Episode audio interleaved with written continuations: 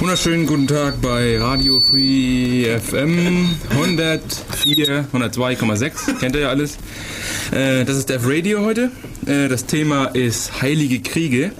Und zwar im Zusammenhang mit äh, nicht dem Koran, sondern eher computerrelatierte Sachen. Nennt sie auch auf Deutsch, glaube ich.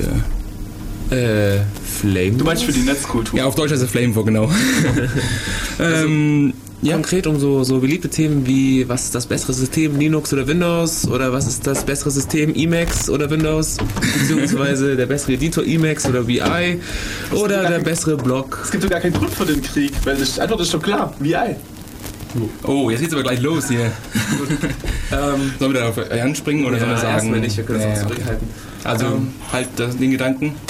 So. Ich gehe erstmal im Chat, ist auch ein ganz gutes Stichwort. Leute, geht's auch in den Chat, dann könnt ihr mit uns kommunizieren. Ist IRC besser als ICQ oder nicht? Das ist die Frage. Beantworte sie jetzt im Chat. ähm, ja, wir haben so verschiedene Themen, die eigentlich komplett unstrukturiert sind, wie zum Beispiel Zuse gegen Turing. Davon hat gar, gar keine eine Ahnung, oder? Hat jemand Ahnung davon? Bei den Namen schon mal gehört, aber wo die sich gegen widersprechen. Ja, eher so Zweiter Weltkrieg, äh, wer hat gewonnen? Ach Na gut, das so. wissen wir ja alle. Ich hätte alles auf Zuse gesetzt, aber gut, weil er so ein cooles Z hat, aber nee, wurde nix. Wie Zorro meinst du? Genau, Zuse, Zorro, Z3. Jetzt muss gewinnen. ähm, andere Themen sind natürlich, äh, was ist das bessere Web-Framework? Und da haben wir auch einen Experten hier, und zwar mich. Nein, natürlich nicht. Natürlich haben wir Chippy hier, den Django-Evangelisten, Echt? Okay, ja. oder nicht? Ja. Okay. Den Also wir haben eigentlich zu jedem, zu jedem Thema haben wir eigentlich irgendwie jemanden da, der ein bisschen ähm, flamen kann in irgendeine Richtung und wir versuchen dann in die andere Richtung zu steuern und dann hoffen wir, haben wir ein bisschen Spaß heute. Ähm, ihr könnt natürlich auch mitflamen und ich möchte euch nochmal zur Interaktion aufrufen, ähm, sei es im Chat oder eben über das Telefon. Die Nummer haben wir auch. Unser Nummerngirl traut sich nicht die Nummern zu sagen. Dann sag ich sie einfach mal, und zwar ist das, falls ihr sie noch nicht kennt, die 0731 9386 209. Genau. Ähm, das zu, wenn das zu schnell war, könnt ihr auf unsere Homepage schauen, www.defradio.de. Findet ihr Homepage, Chat und alles, was ihr noch irgendwie wissen möchtet. Später auch Archivlinks, wenn wir sie reintun und so weiter und so fort. Die Playlist natürlich auch. Äh, die Musik, die wir dort heute da haben, ist elektronisch. Ähm, dummerweise war ich äh, nicht wach genug, um mir die Playlist aufzuschreiben. Das heißt, ich kann jetzt die, die Artisten nicht ankündigen, aber ich werde sie nachkündigen, sozusagen. Also wir haben sie in digitaler Form, In die nur Playlist. meine Batterie ist ziemlich leer, deswegen können wir wahrscheinlich nur eine, eine Sache vorlesen und dann ist es vorbei. Egal. gut. Lass uns mal ganz kurz Musik machen, damit wir alles äh, äh, hinregeln Ja. können vielleicht. Aufräumen. Ja, okay, dann bis später. Da sind wir wieder. Wir haben noch nichts geregelt wegen den Themen. Ähm, aber wir fangen einfach mal an. Ähm, und zwar gab es früher mal einen Zweiten Weltkrieg. Also sicher jeder schon mal gehört. Im Geschichtsunterricht, genau. Und da gab es auf der alliierten Seite gab es einen Bletchley, äh, Bletchley Park. Und zwar wurden da die ganzen tollen Codes geknackt. Und der Typ, der das angeführt hat, das war der sogenannte Alan Turing. Punkt. ähm, auf der deutschen Seite nicht wirklich gegen, gegen die Alliierten, sondern eher, ja, war da der Herr Karl Zuse, oder heißt der Karl? Kunz? Kon Konstanze- K. Zuse. Ich, hab ja- ich bin sowieso gerade beschäftigt, überhaupt in den Chat reinzukommen. Irgendwie kriege ich einen Disconnect. Also wie der K. Zuse ähm, und der Alan Turing, die sind momentan am Streiten. Also jetzt nicht mehr so stark, weil sie tot sind. und wer denn äh, den ersten Computer erfunden hat. Und da gibt es so viele Diskussionen darüber, dass, oh, nee, das war kein ein richtiger programmierter Rechner, der vom, der vom Zuse. Ist halt irgendwas. Ja, das war der Z3, glaube ich. Der. Also der erste war natürlich der Z1, das war kein, äh, kein Computer. Konrad. Konrad, immer gesagt, Konstanze. Ähm, und jetzt gab es halt den Z3, genau, machen wir die Wikipedia auf, damit wir hier keinen Scheiß erzählen. Äh, ähm, ja, gut, das Problem ist halt mit diesem Thema, jetzt können wir nicht viel stark heilige Kriege machen, weil keiner jetzt irgendwie den, die Deutschen vertreten möchte im Krieg, oder? Ach, der Zuse war ja halbwegs äh, zivil, oder? Ich glaube, Ja, der hat eher Zuse war nicht im militärischen Bereich benutzt worden, oder? Er durfte es aber nicht exportieren, glaube ich, weiß ich. Also, weil seine Sachen konnten halt auch genutzt werden für. Äh, War das irgendwie ein kommerzielles Projekt oder war das so, dass die, ähm, dass der das jetzt quasi fürs Militär oder so gemacht hat? Er hat schon, also er hat wie gesagt zivil eher. Also nur er durfte halt nichts wegen dem Krieg durfte er nichts exportieren in die, äh, in die Länder, mit denen wir halt Krieg hatten. Ja, ich nehme an, für Rechenmaschinen gab es durchaus auch zivile Einsatzgebiete. Da musste man nicht unbedingt nur irgendwelche ballistischen Flugbahnen berechnen damit. Da konnte man auch, was Microsoft ich. Flight Simulator. ja, genau, richtig, mit der Z3. Also ich lese hier gerade, dass, dass er halt ähm, versucht hat, eben die Flugbahnen solche Späße zu berechnen, beziehungsweise das zu automatisieren und deswegen dann 38 die Z1 gemacht hat. die irgendwie mit Okay, das wäre dann aber doch schon wieder militärisch. Ähm, wo, weil er wo gearbeitet hat? Moment. Keine Ahnung. Steht. Es, es waren zivile ballistische Flugbahnen. Ja, genau, Für schon die klar. Wright Brother hat er äh, das gerechnet, wie, wie lange die fliegen können. Das habe ich jetzt gerade auf Wikipedia gelesen, das stimmt wahrscheinlich. Aber es gab da noch einen dritten, soweit ich weiß, in den USA. Äh, Also ich kenne die Diskussion so, dass es äh, äh, Streitpunkt war äh, zwischen drei verschiedenen Projekten. Zum einen mal die Z3 in Deutschland. Die war, weiß ich, 19... Irgendwann, der hatte den Pech gehabt, das war ziemlich mitten im Krieg, glaube Ja, ich. genau, es ging da ist das alles ein bisschen untergegangen. Ich glaube 43? Ihr habt, ihr habt die Seite gerade er offen. die Z2. 1941 bau- baute er die Z3. Ah, 41 sogar schon. Ah. Dann eben äh, Bletchley Park in England und in Amerika, ich glaube, das war dann noch später mit den ENIAC-Teilen. Das war nach dem Krieg, oder wie? Das, ich glaube, das, war nach dem so in- Krieg, ja, in aber 70er Jahren, die drei, Äh, 60er Jahre, glaube ich sogar. Aber Jedenfalls dachte ich, dass ist, es auch diese. Diskussion, wo man sich halt äh, streitet, wie ist, die, wie ist die Definition von Computer, damit Eben. die Deutschen das jetzt waren oder damit das nicht die Deutschen waren oder wie auch immer. Ja, war es für die erste von Neumann-Maschine oder musste es ja halt einfach Turing vollständig sein, damit Ja, das ist halt die, das ist die Frage. Das ist halt etwas, was äh, Definitionssache ist- Also man, normalerweise sagen Leute, ja, es gibt jetzt beiden Väter des modernen Computers. Das ist einmal Turing und das ist einmal Zuse. Und dann gibt es halt die Leute, die noch, die, die noch sagen möchten, äh, war es jetzt der Turing oder war es jetzt der Zuse? Und dann kommt halt immer darauf an, was, was für eine Nationalität du hast. Ja, das ist ungefähr genauso mit Newton und mit Gauss und dem Integrieren genau. Jo, ja, ja. Mhm. Stimmt. Thema beide, also das sieht man sowieso häufig, dass in, in der Wissenschaft ähm, Entdeckungen an verschiedenen Orten zur ähnlichen Zeit gemacht werden. Also dass nicht nur irgendwie das Integrieren oder die Integraldifferentialrechnung jetzt das Beispiel, sondern noch haufenweise andere, die mir jetzt alle nicht einfallen. Computer. Ja, normalerweise ist sowas immer europaweit, ist man immer der Erste. Ich weiß nicht, bei Gutenberg ist es ja so, dass normalerweise sagen, ja, Gutenberg hat den deutschen, den, nicht den deutschen, er hat den modernen Buchdruck erfunden. Das haben die ja alle irgendwo äh, zur gleichen Zeit erfunden. Außer die Chinesen, die waren sicher früher dran. Die haben halt schon über Bücher sich totgeschossen mit Schrot und so. Das ist übrigens allgemein ganz interessant. Und zwar würde das im Prinzip implizieren, dass äh, Erfindungen nicht darauf basieren, dass irgendein Genie sich was überlegt, sondern dass halt die Zeit reif ist für sowas. Das ist ein ganz interessanter Punkt, der dann bei sowas mal eine Überlegung wert wäre. Genau, wir wollten jetzt bei den Flame Wars, wollten wir auch jetzt die psychologischen Seiten Oh, Aspekte äh, beleuchten, weil das ist sehr wichtig. Wie fühlt sich eigentlich so ein 13-jähriges Script-Kitty im Kopf an und wie ist ein, ja weiß nicht, ausgebildeter Informatiker drauf, obwohl die meistens ja auch kein VI richtig können, oder? Ja, das, Hm, das heißt, Emacs ist für 13-jährige Skriptkiddies. Nein, nein, nein, nein, überhaupt nicht. Nein. Jetzt wissen wir, was du benutzt. Es ging mir darum, dass die Informatiker meistens. Okay, müssen wir Definitionssache klar machen. Äh, wann ist man ein VI-User? Ab wann? Wenn man es beenden kann, ohne die ganze Session killen zu müssen. Dann ist ja jeder mittlerweile. Also jeder, der Unix-Kenntnisse hat, ist ja ein VI-User an der Stelle. Nein. ja, muss wissen, doppelt. Na, no, na, no, na, no. Also ich, ich bin zum Beispiel deswegen kein Emacs-User, weil ich es einfach nicht geschafft habe, Emacs zu beenden. Das schaffe ich heute noch nicht mal. Ehrlich gesagt. Ich kann mir auf Ctrl X, Ctrl C. Das kann ich mir einfach nicht merken. Und ich muss jedes Mal entweder nachschlagen oder als ich vielleicht noch kein Internet hatte, musste ich es halt killen. Bei VI war das einfach. Escape Doppelpunkt Q.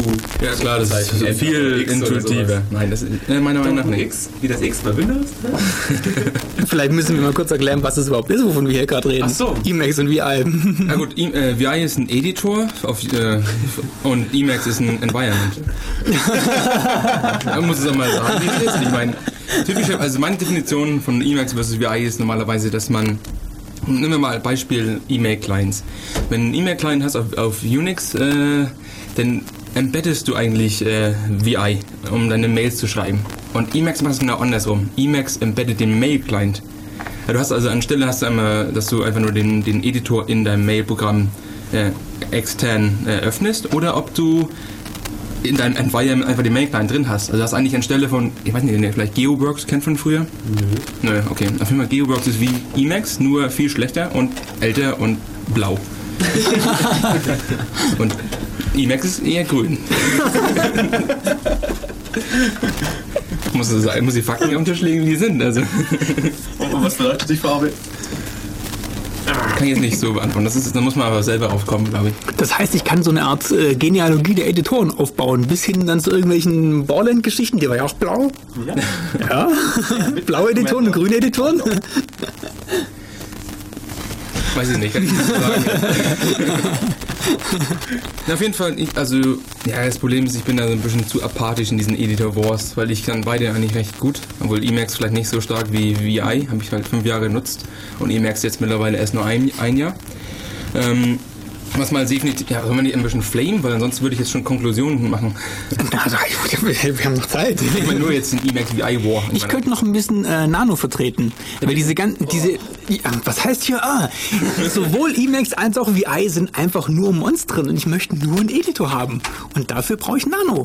Mit Nano kann ich Text editieren und fertig. Ja, die Und das Frage ist wie super. kannst du die Texte editieren? Ich meine, Ich kann sie so editieren, wie ich es im Editor machen möchte und nicht in der IDE. Was ist aber, Ha. nehmen wir an, du willst zum Beispiel jeden ersten Buchstaben groß machen. Wie machst du das mit Nano? Bei einem Dokument mit 1000 Zeilen. Ich gehe raus und ruf Set auf. nee, nur das Problem, nur das Problem, Unix, das ist die Unix-Philosophie. Man, so, man soll eine Sache tun und die richtig gut. ja, also Ad, Ed? Ad, der Standard-Editor. Na toll, ED. Ja, Idee, ja. nee, aber ist, deine Definition von Editor ist ja falsch, weil du ja nicht Text editierst, sondern du schreibst. Ich möchte keine integrierte Entwicklungsumgebung haben. Ich möchte nur äh, editieren. VI hat es ja standardmäßig gar nicht und Emacs standardmäßig auch nicht. Du lädst ja einfach nur die Extensions oben drauf. ein Nebeneffekt. Das ist aber schön formuliert. Plugins. Der Punkt ist einfach nur, dass du, wenn du editieren möchtest und stark und gut und schnell und elegant, dann gibst du eigentlich nichts Besseres als VI, wenn du rein vom Editieren mh, sprichst. Emacs ist halt auf der einen Seite ein bisschen cooler. Also es gibt Leute, die sagen, oh ja, VI ist die Unix-Philosophie, ein, eine Sache richtig und Emacs ist so wischiwaschi und kann alles, aber nicht richtig.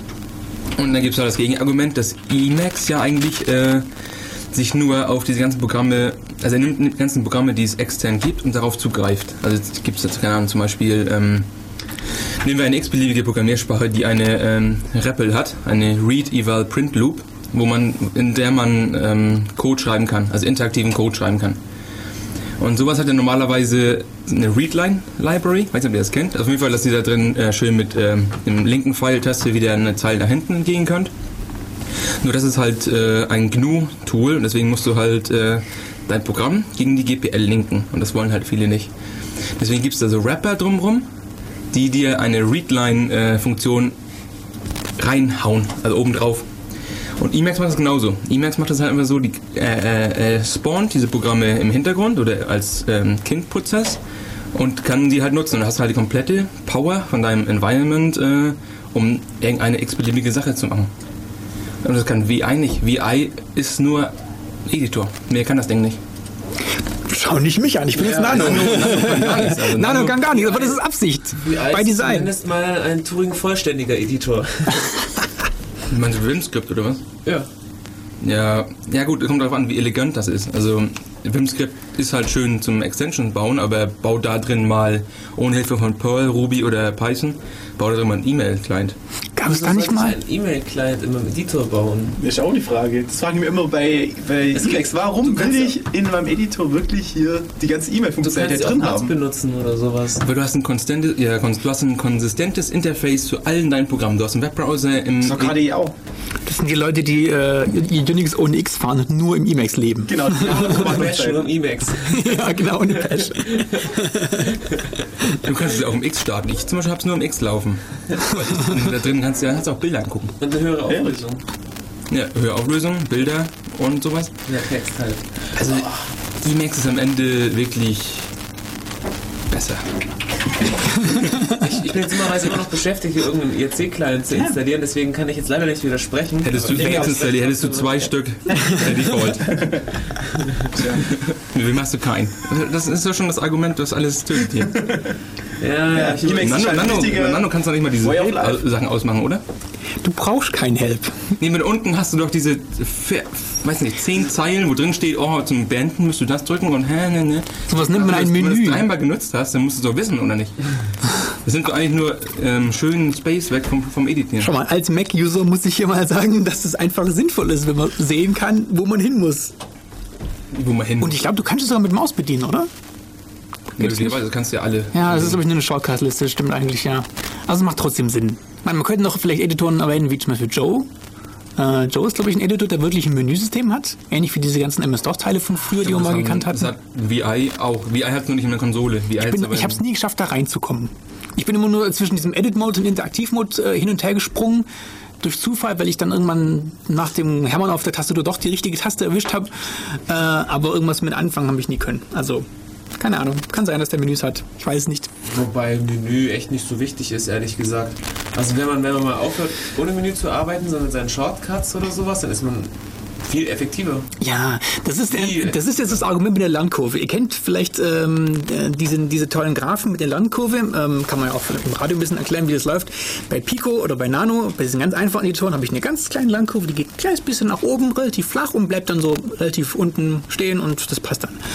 Ähm, bei anderen Editoren, wie zum Beispiel... Mh, ja, keine Ahnung, VI, dann macht die Kurve ist ganz oben auf der Skala am Rand und bleibt da oben am Rand der Skala. Also die wächst nicht mehr immer weiter. Nein, die bleibt dann konstant auf. Ja, stimmt eigentlich. Ist eigentlich doof. Ja, die müsste eigentlich ewig weiter wachsen. Ja. Jedenfalls von 0 auf 100, zack. Du, du, du kommst überhaupt nicht damit zurecht. Du lernst auch nie irgendwas in der Zeit, in der du VI benutzt. Du kannst halt mal ein paar Kommandos, weil deine Kumpel dir erzählt haben, wie das funktioniert. Okay, so und so kommst du aus dem, aus dem Ding wieder raus. Und so und so kommst du aus dem Ding raus. Um, und sicherst auch das, was du geschrieben hast. Also da spricht jemand, der noch nie die Help Aber- gelesen hat. Der, der, der Pfad zu V-Enlightenment geht über das Help-File. Das Help-File. Help-Menü. Das Help-Menü. Das erste, was du machst, wenn du die VI öffnest, Du meinst das TFM aus RTFM. Es gibt aber auch so, ich habe irgendeine so Binary gefunden, die hieß Vim Tutor. Also ich, ähm, Ja. ich muss ja dazu sagen, ich benutze ja nicht direkt wie, also dieser Ursprung, ursprüngliche Hardliner 70er Jahre VI, der keine Cursor-Tasten kennt, sondern halt die, die ähm, einer von den Clones, den Vim, das ist glaube ich der bekannteste, der auch bei, der bei Linux und also die Wischiwaschi-Version eigentlich am Ende. ja, die halt Cursor, bei der du Cursor benutzen kannst und so. Was aber auch nicht normalerweise richtig ist. Nutzt du nicht HJKL? Teilweise schon. Was heißt teilweise? Also zur, Also zur entweder einfachen, oder. zur einfachen Text, Textnavigation benutze ich die Pfeiltasten, weil ich einfach schneller bin mit den Pfeiltasten. Und wenn ich aber die Fenster, Multi-Fenster-Navigation benutze, ja, es gibt so Splitscreens, Ja. benutze ich halt dann die HKLM und wie sie alle heißen. Wie ihr gerade seht, ich, ich kann ja gar nicht mit Leuten diskutieren, weil die alle gar kein, keine Ahnung haben. Was heißt hier keine Ahnung? Man nimmt das richtige nein, Tool für den Job. Wenn man, wenn man VI nutzen sollte, meiner Meinung nach, dann solltest du auch die Zeit nehmen und HJKL zu lernen. Weil das ist einfach nur Was ist HJKL? Oh, HJKL ist die Alternat also wie, wie er gerade gesagt hatte, früher gab es ja nicht Pfeiltasten und solche Dinge. Also als äh, VI geschrieben wurde, der Originale. Deswegen hat man, man ist ja in diesen verschiedenen Modis. Das ist mit ASDW nur auf der anderen Seite. Ah, jetzt. Genau. Hättest du ASDW gesagt, hätte ich es gewusst. Ja, das, das Problem ist aber, äh, ähm, dass dir sicher aufgefallen wäre, wenn du den mal öfter benutzt hättest oder irgendwas Sinnvolles drin gemacht. fünf Jahre habe ich ihn benutzt. Ähm, jeden Tag. dass ähm, wenn du H HJKL benutzt, dass du eben aus dem Insert-Modus jedes Mal raus musst. Ja, gut, das nur ein Zeichen zurückspringen Das ist, das ist ja, ja, das ist halt die Idee auch. Und das ist eine super Idee, wenn ich äh, nur mal kurz eine Zeile hoch möchte, dass ich halt den Modus wechseln muss. Es ist einfach sehr viel schneller, quasi einen Shortcut zu benutzen und einfach ein Pfeilchen nach oben zu drücken. Ja, du musst halt denken, wenn du die ganze, die ganze Kilometer, die du eigentlich mit deiner Hand, äh, also die Idee ist ja HJKL, dass du in der Home Row bist. Du kannst die ganze Zeit bist du mit deinen schönen Fingerchen auf HJKL oder auf JKL und dann dieses komische Zeichen da rechts davon. Ähm, dass du da immer bist und wenn du jetzt natürlich die, die, die Hand wegnimmst und rübergehst zu den Pfeiltasten, dann hast du ja schon, keine Ahnung, vielleicht 8 cm äh, deine Hand bewegt. Okay. Wenn du das mal hoch äh, addierst, so jedes Mal, wenn du eine äh, Zeile nach oben gehst, da bist du schon besser da weg, äh, wenn du einfach nur Ich lernst. gehe einmal 8 cm zur Link zur Maus und du gehst mit der anderen Hand erstmal 5 cm zu Escape, wieder zurück, dann gehst du zu I, machst eine Änderung, probierst wieder Escape und dann gehst du wieder hin und hoch und dann musst du ständig halt Escape zum Beispiel drücken, weil Ja, du gut. die Modi wechseln musst und dann nochmal I und dann musst du auch eine richtige Zeile von mir Das ist, ja gut, jetzt redest du ja von äh, dem Default, der Default Und wenn- ich meine, Esca äh, Escape ist meiner Meinung nach äh, besser gelegen. Also wenn Als die Pfeiltasten. kommt man drauf, kommt man drauf an, äh, auf welche Tastatur du Du redest. brauchst halt zwei Tastenschläge für, äh, um aus dem Escape, also aus dem Insert-Mode rauszukommen und wieder in den Insert- Insert-Mode rein. Klar. Und ähm, du brauchst unterschiedliche Tasten, je nachdem, ob du gerade im, im Replace-Mode. Oh. Oh, krieg ich auch mein Handy. Nein. Alle dürfen wir dieses Lied jetzt nicht spielen, weil das nicht, äh, äh, ja, egal, keine, keine äh, Creative Commons ist. So, ich mach gut, aus. der- Entschuldigung. Also dein Argument ist eigentlich, dass du dadurch schneller bist. drückst eine Taste, während du äh, zwei Tasten drückst, wobei du bei der zweiten überlegen musst, welche du nochmal brauchst. Das heißt, du hast zusätzlich zwei Klicks und nochmal die Zeit zu überlegen, in welchem Modus du eigentlich warst und in welchem du hin möchtest. Während du mit der Maustaste einfach Ja, aber das bleibst. Meinung ist Äh, das, aber dass du in welchem Modus, du bist, das ist etwas, das ähm, kann unser komplexes Gehirn aber nach einiger Zeit schnell rausfinden. Trotzdem braucht es Also du bist, du bist normalerweise eigentlich nur im Normal Mode und gehst nur ausnahmsweise mal in den schönen Insert Mode zum was zum Schreiben. Also das ist etwas, was meiner Meinung nach Philosophie ist. Moment, du gehst nur ausnahmsweise in den Insert-Mode, um was zu schreiben? Es ist ein Editor, es ist kein Schreibertor. Du editierst etwas Ah, und ich, nicht... ich hab's immer, ich immer falsch verstanden. Ich dachte, ich sag, das ist so, so gedacht, dass ich Content irgendwo in eine Datei bringe. Jetzt verstehe ich das erst. Es geht nur darum, das Ganze zu bearbeiten. Okay. Ja, nur ist der Punkt ja, äh, wenn du nur Content schreibst, dann kannst du, dann ist der Editor ja eigentlich ziemlich egal, weil du eigentlich nur immer hinten ein Zeichen ranhängst. Das Einzige, was dich da schneller machen kann, ist sowas wie IntelliSense von Microsoft, wo er dir Autocompletion immer vorschlägt. Aber wenn du ganz normal nur schreibst, dann bist du mit Cut und Ctrl D äh, genauso gut weg, weil du kannst eigentlich, oder? Ich habe das Problem offenbar immer falsch verstanden. Aber du hast recht, es ist kein Writer, es ist ein Editor. Die Logik hat irgendwas, ja? die Argumentation. Hm. Das Problem ist, man sollte vielleicht einfach mal irgendwie mal ein bisschen. Das Problem ist, es gibt nicht genug äh, von diesen schönen äh, Screencasts, wo man Leute sehen kann, wie krass die. Was, was möchtest du? Ob wir mal Pause machen sollen? Nee, will ich nicht. Bin Okay. gleich dabei. Doch gleich. Ähm, Go, go, go. es gibt, also wenn man mal Leute sieht, die wirklich Emacs oder die wirklich VI nutzen können, also wirklich jahrelang trainiert oder wie auch immer oder jahrelang genutzt haben, die Leute, die sind einfach so schnell mit dem Ding, dass das, das fliegt, der Text fliegt hin und her und Copy und zack und hier und zack, zack, zack. Also, Ja, das ist macht halt beeindruckend. komplexe Veränderungen. ja. Also wirklich komplexe Veränderungen, weil du hast zum Beispiel auch gerade, so- also beim Programmieren ist es so, ähm, du machst ständig die Arbeit, die eigentlich dein Computer irgendwie für dich nehm, äh, übernehmen sollte. Das heißt, hm, jetzt möchte ich irgendwie Prototypen schreiben, jetzt muss ich alle Funktionsheader zusammen kopieren, an die, Er- also nach oben kopieren, die geschweiften Klammern wegmachen, einen Strichpunkt dahinter schreiben, wir müssen die Variablen anpassen. Das sind dann diese ganzen, ähm, wie nennt man das? Langweiligen, immer gleichen Boilerplate-Code. Monoton. Monoton, ja, das sind ja Monoton. gleich monoton arbeiten, automatisierbar, wo du sagst, ähm, Funktionsheader nehmen, hochkopieren, geschweifte Klammern weg. Nächster Funktionsheader nehmen, hochkopieren, geschweifte Klammern weg. Du sitzt dann irgendwie eine halbe Stunde dran, um in deinem Code die Funktionsheader hochzukopieren. Mit deinem Editor, Joe, Nano oder weiß ich was. Oder mit fast jeder anderen Engine, werden sie das nicht automatisch Ja, aber das ist ja machen. Eclipse macht sowas ja, das aber ist ja aber gerade Ja, ein riesen Eclipse, Vorteil okay. für solche Entwicklungsumgebungen, die eben die Sprache verstehen. Das Problem ist ja diese General Purpose Editoren wie jetzt, behaupte die jetzt mal Sprache. VI und Emacs, die verstehen ja eigentlich nicht, was du da schreibst. Während ein Editor wie Eclipse oder NetBeans und wer weiß, was da alles gibt, ähm, die verstehen wirklich die Syntax, die formale Sprache, die du jetzt dahin tippst. Deswegen kann ich einfach hingehen und sage, alle Methoden dieser Klasse kommen jetzt dahin. Und alle Klassen wurden jetzt irgendwie Das kann, umbenannt. kann man in das- VI ganz genauso machen. Refactoring Support in VI? Taugt das was? Du musst es halt äh, simulieren.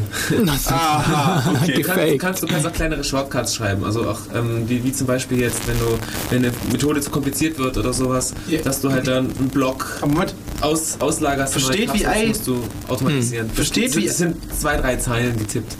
Das ist dein Refactoring-Tool. Aber gefaked. ja, aber Nicht getaped, simuliert. Simuliert. Entschuldigung. jetzt hast Ich habe gerade lustige. ähm, ich glaube, du bist ein bisschen leise. Sagst du mal Piep in das Mikro? Piep? Nochmal? Piep? Du bist ziemlich leise. Ich glaube, dein Mikro ist tot. Gib dir mal ein bisschen mehr. Mit Power. Ja, jetzt ist, ist, ist, Ist gut? Ja. Ich weiß nicht, was er möchte.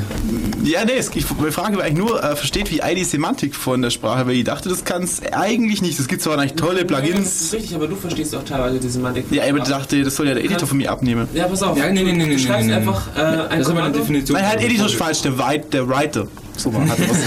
Writer. Nee, nee, nee. VI ist ja schon der Editor. Writer ist sowas wie Nano. Hey, gut. Das ist ja jetzt äh, erstmal egal. Es ist jetzt aber eine Frage, ähm, möchte Nano, die man, ganzen Editoren. Äh, weiter. Entschuldigung. äh, ma- mag man, will man jetzt einen Editor oder möchte man eine Integrated Development Environment? Weil wenn man eine IDE möchte, dann ist das richtig. Dann sollte er alles automatisch machen und man sollte nichts äh, selber mitkriegen wahrscheinlich Ja, meist. eigentlich will man das ja immer haben. Magie ist immer gut. Ja, das ist halt die, die Frage. Also es gibt ja Leute, es gibt, also das sind halt die zwei Camps, die es wieder gibt. Es gibt halt die Editoren, die mit im Make-Files rumhacken. Und dann gibt es halt die Integrated Development Leute, die äh, nicht programmieren, sondern äh, Architekten sind eigentlich. Ja, Oh, Architekt. Schieben lustige Vierecke zusammen. Genau, Die sind die- Linien, unterstreichen sie doppelt. Ja. Wir programmieren in Visio. Nein. Genau. Squeak war doch da das Stichwort, oder? Ja, das wollte ich, das wollte ich nicht so zugreifen. Wenn du jetzt gerade von IDEs redest, äh, äh, redest, dann wollte ich eigentlich sagen, ja, was ist denn mit Smalltalk? Ich meine, wenn ihr alle immer sagt, oh, wir sind besser als VI, als äh, in der Integrated Development Environment, warum seid ihr nicht besser als, was es schon seit den 70er Jahren gibt, sowas wie Smalltalk? Bei Smalltalk, da lebst du in deinem Image. Da kannst du den Code, Ja, und seit den 70er Jahren funktioniert es nicht. wie es funktioniert. nicht. Das funktioniert schon, das will nur keiner. Ja, das ist unbrauchbar. Ja, was ist, was ist denn brauchbar? Ist Kobold brauchbar? Ist Fortran brauchbar? Ich meine, heutzutage, was ist brauchbar? Nee, von, ich meine jetzt als äh, integrierte Entwicklungsumgebung, wo du drin wirklich lebst. Da kenne ich eigentlich nur als funktionierendes äh, Squeak. Beziehungsweise Smalltalk. Und das ist wirklich hässlich, es ist langsam, es bloatet und es. ja. Es funktioniert nicht Es richtig. ist hässlich. Die Sprache nicht, aber halt Squeak. Findest du? Mhm. Na gut, das ist ja subjektiv, da kann man ja wieder sich streiten drüber. Ja, das ist ja eben dieser heilige Kriegansatz zum harten. Ist ja immer subjektiv, ja? Ja. Ja gut, ich finde zum Beispiel Eclipse häng- hässlich. Und wenn man mal guckt, wie lange, wie lange Eclipse braucht zum Booten bei mir, dann da... langsam, es ist noch Ziemlich grausam. bloated. Ah gut, da habe ich ja wieder das Argument, dass man, man schließt ihn ja nie. Man schließt ihn nicht. ich mein, ich habe auch gehört, dass Leute äh, Emacs nutzen und den Emacs jedes Mal bei einem neuen File äh, öffnen. Und deswegen sagen die, oh Benny, warum ist Emacs so langsam? Dann sage ich, ja, weil du bekloppt bist. Also, weil der Punkt ist einfach nur, dass du deine ähm, Emacs hast du eigentlich immer im Hintergrund laufen. Also normalerweise, was man jetzt in, heutzutage kann mit GNU Emacs oder FSF Emacs, ähm, du, du hast dein Emacs irgendwo hinten im Screen laufen, detached. Ich kann gerade nicht, weil Heiri lacht hier gerade nicht mehr. Ich finde super, wie diplomatisch Benny ist. Ey, Wir sind doch hier auf Heilige Kriege, hallo? Geht schon wieder. Der Punkt ist einfach nur, dass du hast Emacs irgendwie im Hintergrund mit Squeak, äh, nicht mit Squeak, mit Screen laufen und du kannst dich dann mit deinem GUI Emacs drauf attachen. Das kennt ihr wahrscheinlich, Screen, das Tool. Solltet ihr kennen, das ist ein ganz tolles Ding eigentlich, so ein Ja. Session, also ein Session-Tool für deine Konsole. Du startest das und dann blitzt nur kurz der Bildschirm und das war's. Ja. Und äh, dann fragst du dich, ob das Ding eigentlich läuft oder nicht. das merkst du dann erst, wenn du Ctrl A drückst. Also du hast, es ist, wie, ja, Window Manager für die Konsole kann man ja auch schon fast sagen. der offizielle Begriff ist anscheinend Terminal Multiplexer. Das heißt aber nichts, weil das das einzige Programm ist, was es so ist. mehrere, mehrere Terminals zum Beispiel darin starten oder mehrere Programme drin starten. Das heißt, ähm, du legst dann jedes Terminal auf die Taste von mir aus 1 bis 9 und dann hast du halt auf, mit Alt A1 hast du das erste Terminal, Alt A5 das fünfte Terminal. Dann kannst du in dem einen den Editor starten und im anderen halt Bash und im nächsten irgendwelche Netzcards oder irgendwelche Sachen halt. Und das Tolle ist, du kannst es einfach beenden und die Programme laufen im Hintergrund weiter. Das heißt, wenn du eine Leitung abreißt oder sowas, wenn du über das Internet arbeitest, Ja. dann connectst du dich einfach neu und äh, assignst Man sollte vielleicht ein Beispiel, ein Beispiel irgendwie finden. Normalerweise hat man irgendwo einen Server stehen, der steht irgendwo im Internet, da connectet man sich drauf, startet BitTorrent und lädt ganz, ganz viele Sachen runter und dann kann man da zum Beispiel, ja, natürlich, über BitTorrent verbreitet. Ja, ja, zum Beispiel Linux-Images, also Linux-Images, dann will richtig. mir ja der Zuschauer, wie der Fortschrittsbalken so wandert, ist ja doof. Kann man einfach sagen, jetzt geh, schalte die Computer aus, geh Kaffee trinken, komm später wieder und dann ist es da. Ja, und ohne diesen Screen wird das nicht so einfach funktionieren. Man kann es auch als ko kollaboratives Tool benutzen, indem sich einfach mehrere auf eine Session einloggen und, zu, und sich gegenseitig zwischen die Finger zippen und zum Beispiel, das geht auch. Ja. Kauft alles Screen. Das ist Kauft Screen. Kauft alles Screen, ja. Könnt ihr, Port install könnt ihr Screen. bei uns kaufen, wenn ihr wollt. Schickt einfach eine Spende und der Brandon wir schicken euch Screen. Aber wo wir bei Screen sehen, muss ich einmal ganz kurz sagen, boah, boah, ihr Schweine. Weil letztes Jahr wollten sie nämlich eine neue Version releasen. Das ist jetzt 2003 war das letzte Mal, wo sie eine neue Version rausgekickt haben. Letztes Jahr haben sie gesagt, ja, zu Weihnachten machen wir euch ein Weihnachtsgeschenk und schenken euch eine neue Version von Screen.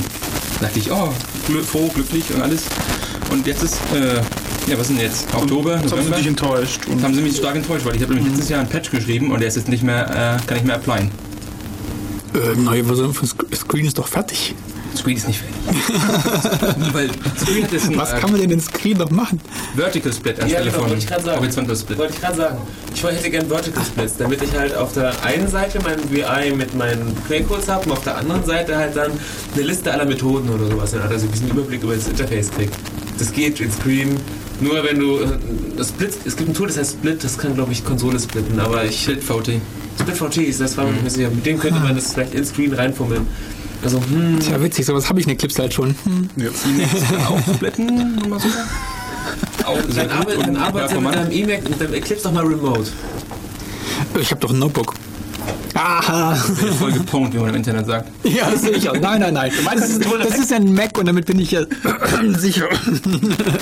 der Mac hat ja ein tolles Server rumstehen und da kann er auch mit VNC drauf und das funktioniert auch wunderbar. Ja, VNC, ja. Man möchte Ja. wirklich bei VNC arbeiten. Ich meine, es ist ja schön zum Startmenü klicken und sagen jetzt äh, bitte reboote dich, weil ich kann dich nicht mehr sehen.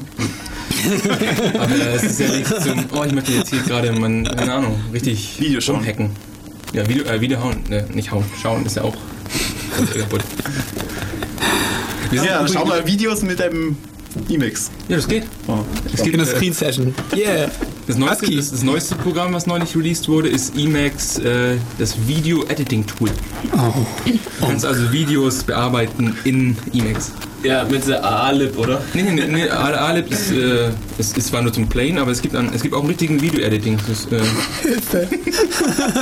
Ja, das ist auch ein Editor, nicht wahr? Ja, genau. Editiert Daten, genau. Purpose Environment zum Editieren.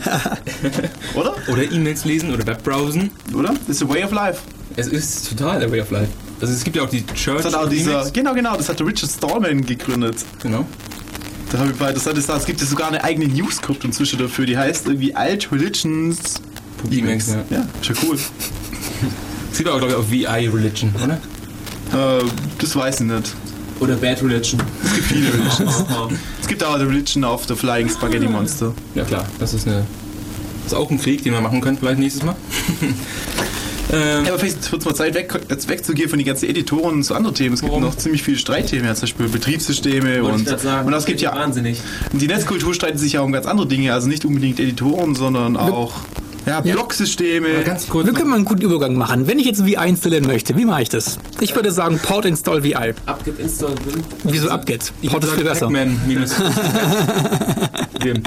Was? Ich würde sagen, Pac-Man minus großes S, Wim. Ja, Make. Kommt denn Pac-Man her? Stimmt, Make install. Yeah.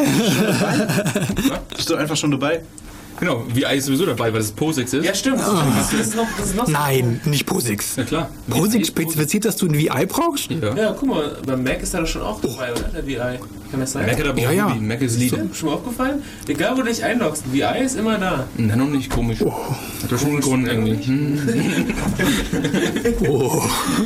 Tja. Ist bei Windows eigentlich Ja, auch nicht schon, einer Sie dir, sie das behaupten ist ja, dass. Standard. Ja, super. Standard. Nee, Windows behauptet auch, dass sie teilweise POSIX-kompatibel sind. Ja, oder? POSIX Version 2 oder so. Und alle anderen sind POSIX Version 5 oder so. Ich hab's geschafft, ich bin im Chat. Ja, perfekt. Ja, aber ich würde sagen, jetzt machen wir ganz kurz äh, ein bisschen Musik, weil Ja. Luft holen und so. Oh ja, stimmt, ich muss meine Kehle feuchten. Alles klar, bis später. Und da sind wir wieder. Hast du jetzt den Käse drauf getroffen, oder was? Nee, Ich esse gerade, deswegen lachen die drüber, weil ich nicht esse. Nein, wir, wir tun nur so, als würden wir essen, weil wir dürfen ja gar nicht und deswegen machen wir das auch nicht. Wie wer isst? Ähm, nee, du, du, du, meinst, du meintest nicht, du isst hier gerade, sondern du bist hier gerade. Genau. du hast, Nichts mit Subway zu tun oder so. Also, ähm, okay, ich esse, also bin ich. Äh, ich bin jetzt im Chat. Juhu, juhu, es sind auch schon sehr viele Leute da. Ganz kurz können wir vielleicht noch ähm, von den Editoren, wenn wir jetzt weggehen, Mhm. das letzte kleine Thema kurz abhandeln. Und zwar machen wir da nur ganz kurz äh, eine Hände-Hochzählung. Äh, Tabs, Hände Spaces. Radio. Ja. Tabs hat verloren, Spaces hat gewonnen. Was ist mit Garten? Tabs versus Tabs haben Spaces. verloren, ja. Tabs sind scheiße. Tabs haben verloren. Ja. In dem Editor haben sie verloren. Sie haben, ja, wo, wo, wo hast du die sonst? Äh, Textverarbeitungsblub. Achso, zum einen. Das ist im Layouten und so, Briefe schreiben, das ist ganz ja, witzig ab und zu. ja, gut. Ah, ja, ja, okay. Ja. Aber in dem Editor zum Programmieren hat es einfach nichts verloren. Wir können auch erklären, warum. Weil man sie dringend für Python braucht und da immer Chaos entsteht, wenn Leute Brauchst du nicht für unterschiedliche. Sachen. Du brauchst ihn nicht. Worum? Nee, das Einrückung, hallo? Nee, du kannst mit Space Du anrücken. kannst mit Spaces machen. Ja, eben, genau richtig. Also mit Spaces, also der Grund, diese Diskussion zu führen und, und warum man das endlich mal regeln will, ist, dass man in Python keinen Stress mehr hat. Ja, hier ist nur wegen Python, oder? Mit Python musst du euch erklären dazu, dass Nee, das Python. Für die anderen ist es nur Kosmetik. Pah. Ja. Nee, Ja, ja gut, das ist wichtiges Kosmetik. Bist du oder soll ich? Ich möchte immer alles übernehmen. Nein, bitte nicht. Also wenn du andere Leute Soest rede liest zum Beispiel und der, der das programmiert hatte, hatte halt von mir aus einen Tab, auf dem Tab halt zwei, also sein, sein Tab ist so eingestellt, dass es bei ihm zwei Leerzeichen einrückt sozusagen. Und du hast deinen Tab aber- das nicht. Du hast deinen Tab aber so eingestellt, dass halt für jeden Tab von mir aus acht Spaces irgendwie dargestellt werden. Keine Ahnung, das ist glaube ich Standard unter DOS gewesen. Nee, das ist übrigens so, Vier. dass bei Python, der Python-Interpreter geht davon aus, wenn du einen Tab machst, dass es exakt vier, nee, acht Leerzeichen, äh, acht Spaces entspricht. aus. Und wenn du, es hat halt keiner solche Settings. So, der andere, der, rückt jetzt so ein, drückt jetzt, ja okay, für die erste Ebene drückt er zweimal Tab und dann wieder zweimal Tab, dass es immer schön vier Zeichen eingerückt ist, weil sein Tab halt so blöd eingestellt ist. Und dann komme ich mit meinem blöden Tab, öffne das Dokument und das Dokument ist dann 300 Zeichen lang breit. und dann wird lustig umgebrochen und du kannst überhaupt nichts mehr sehen. Du musst erstmal den kompletten Source irgendwie restrukturieren und sowas oder raten, welche Tab-Einstellungen er hatte, dass es einfach nervig ist. Und wenn du stattdessen mit Leerzeichen einrückst, dann sieht das bei allen gleich aus. Und wenn du dann auch noch eine schöne Leerzeichenmenge nimmst, dann, dann ist es auch super. Am besten stellst du dann VI so ein, dass du, wenn du Tab drückst, dass kein Tab geschrieben wird, sondern dass eben entsprechend viele Leerzeichen tatsächlich geschrieben werden. Das heißt, wenn du Tab drückst, dann werden vier Leerzeichen oder drei, je nachdem wie der Geschmack ist, dann eingefügt. Und das ist eigentlich optimal. Also meine Settings. Äh, ja, genau, Ärger mit den Nachbarn. Nein, nein, meine Settings sind im Xcode ähm, Tabs auf vier, auf vier Spaces, äh, Linefeeds und UTF-8. Linefeeds? Ja, ist auch. Statt Carriage Return? Carriage Return? Du Ja. benutzt Carriage? Nein, eben Du nicht. könntest Carriage Return benutzen? Naja, äh, Unix, Mac und Windows. Das eine ist, glaube ich, Linefeeds, das andere ist Carriage Return, das andere ist Carriage Return und Linefeeds. Unix, äh, ähm, dein, dein, dein, dein Mac OS X benutzt Carriage Return? Eine Linefeed. Also, Mach mal Wikipedia auf. Also es ist so.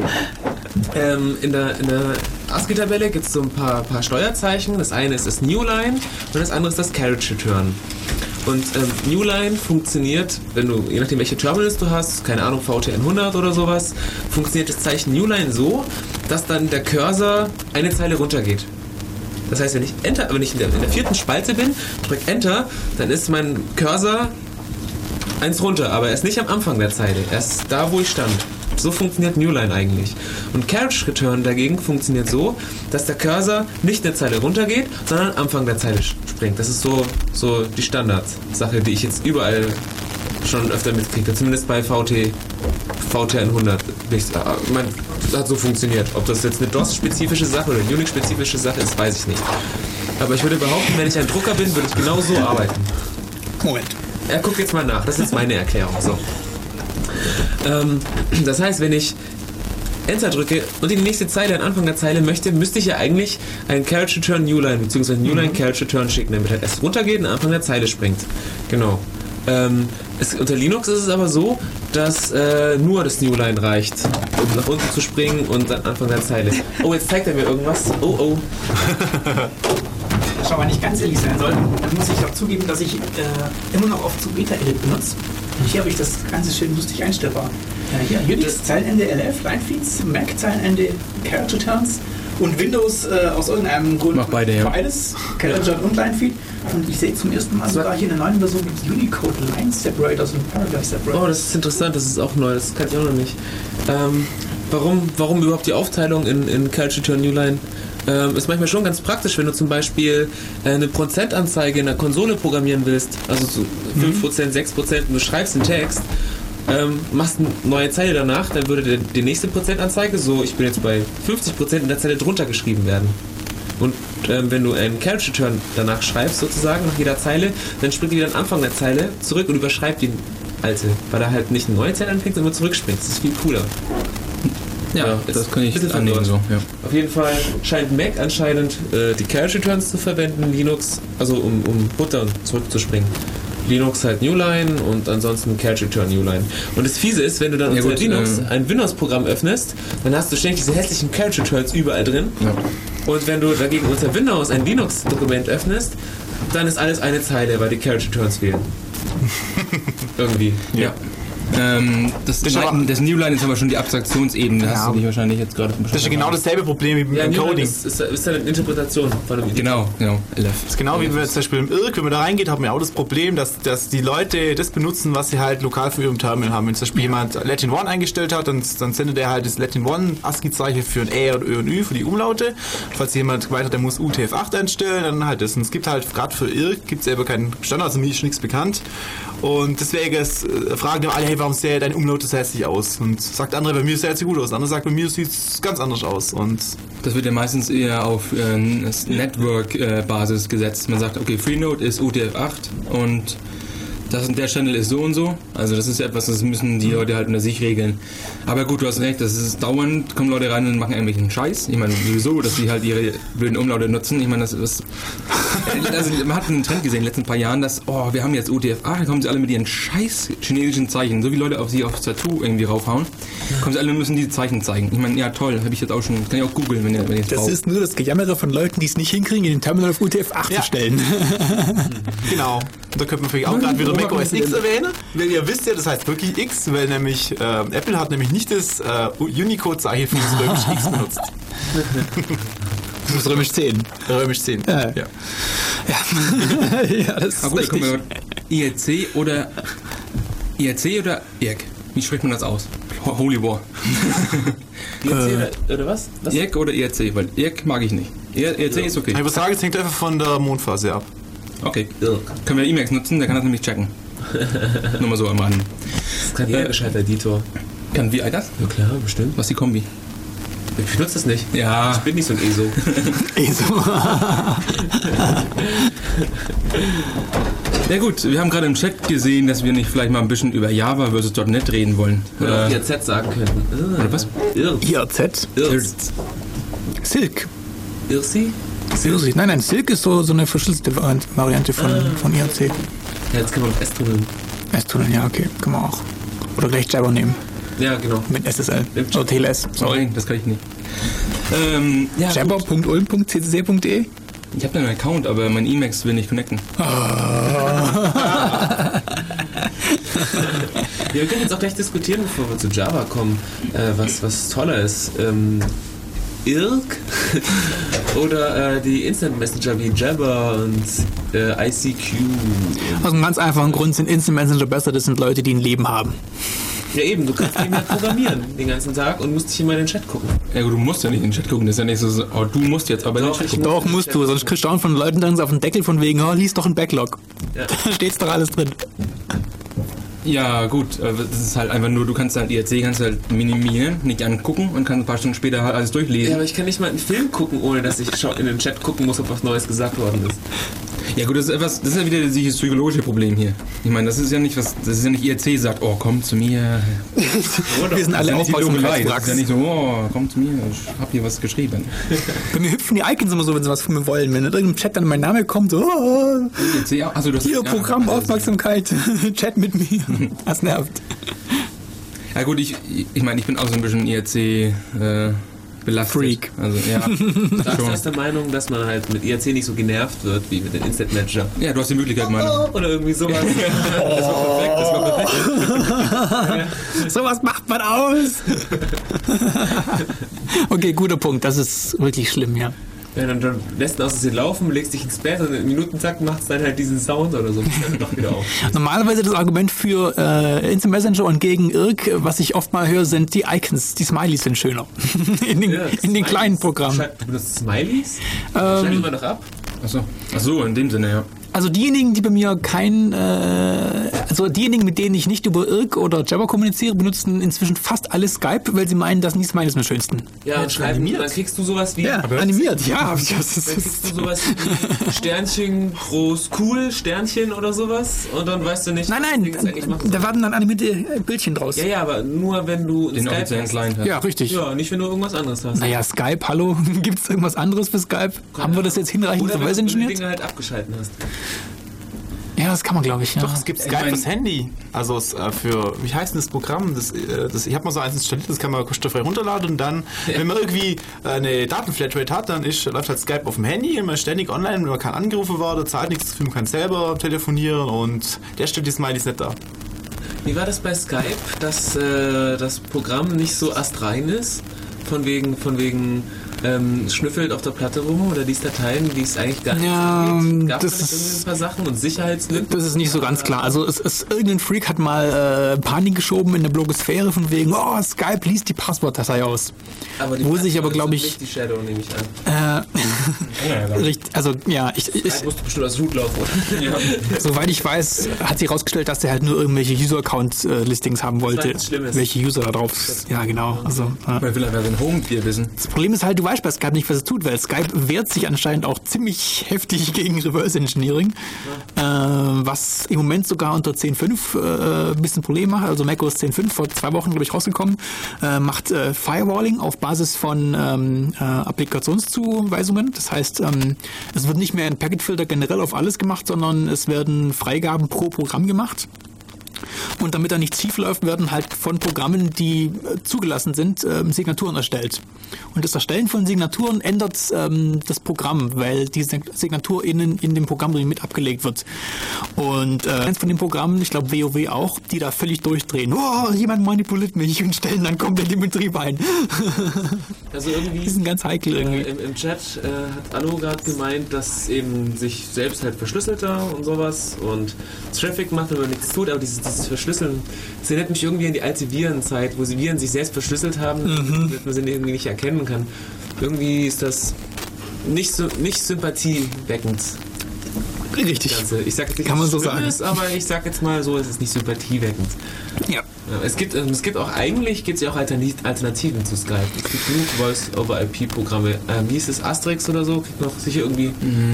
Ja, Asterisk ist ja schon wieder ja eben so eine Voice-over-IP-Lösung äh, und gar nicht unbedingt so Insel-Messenger mit ein bisschen Videokram, sondern Skype- richtig Telefonierblub. Skype ist ja eigentlich ein Voice-over-IP-Client und äh, dieses Instant-Messaging von Skype, das ist der absolute Albtraum.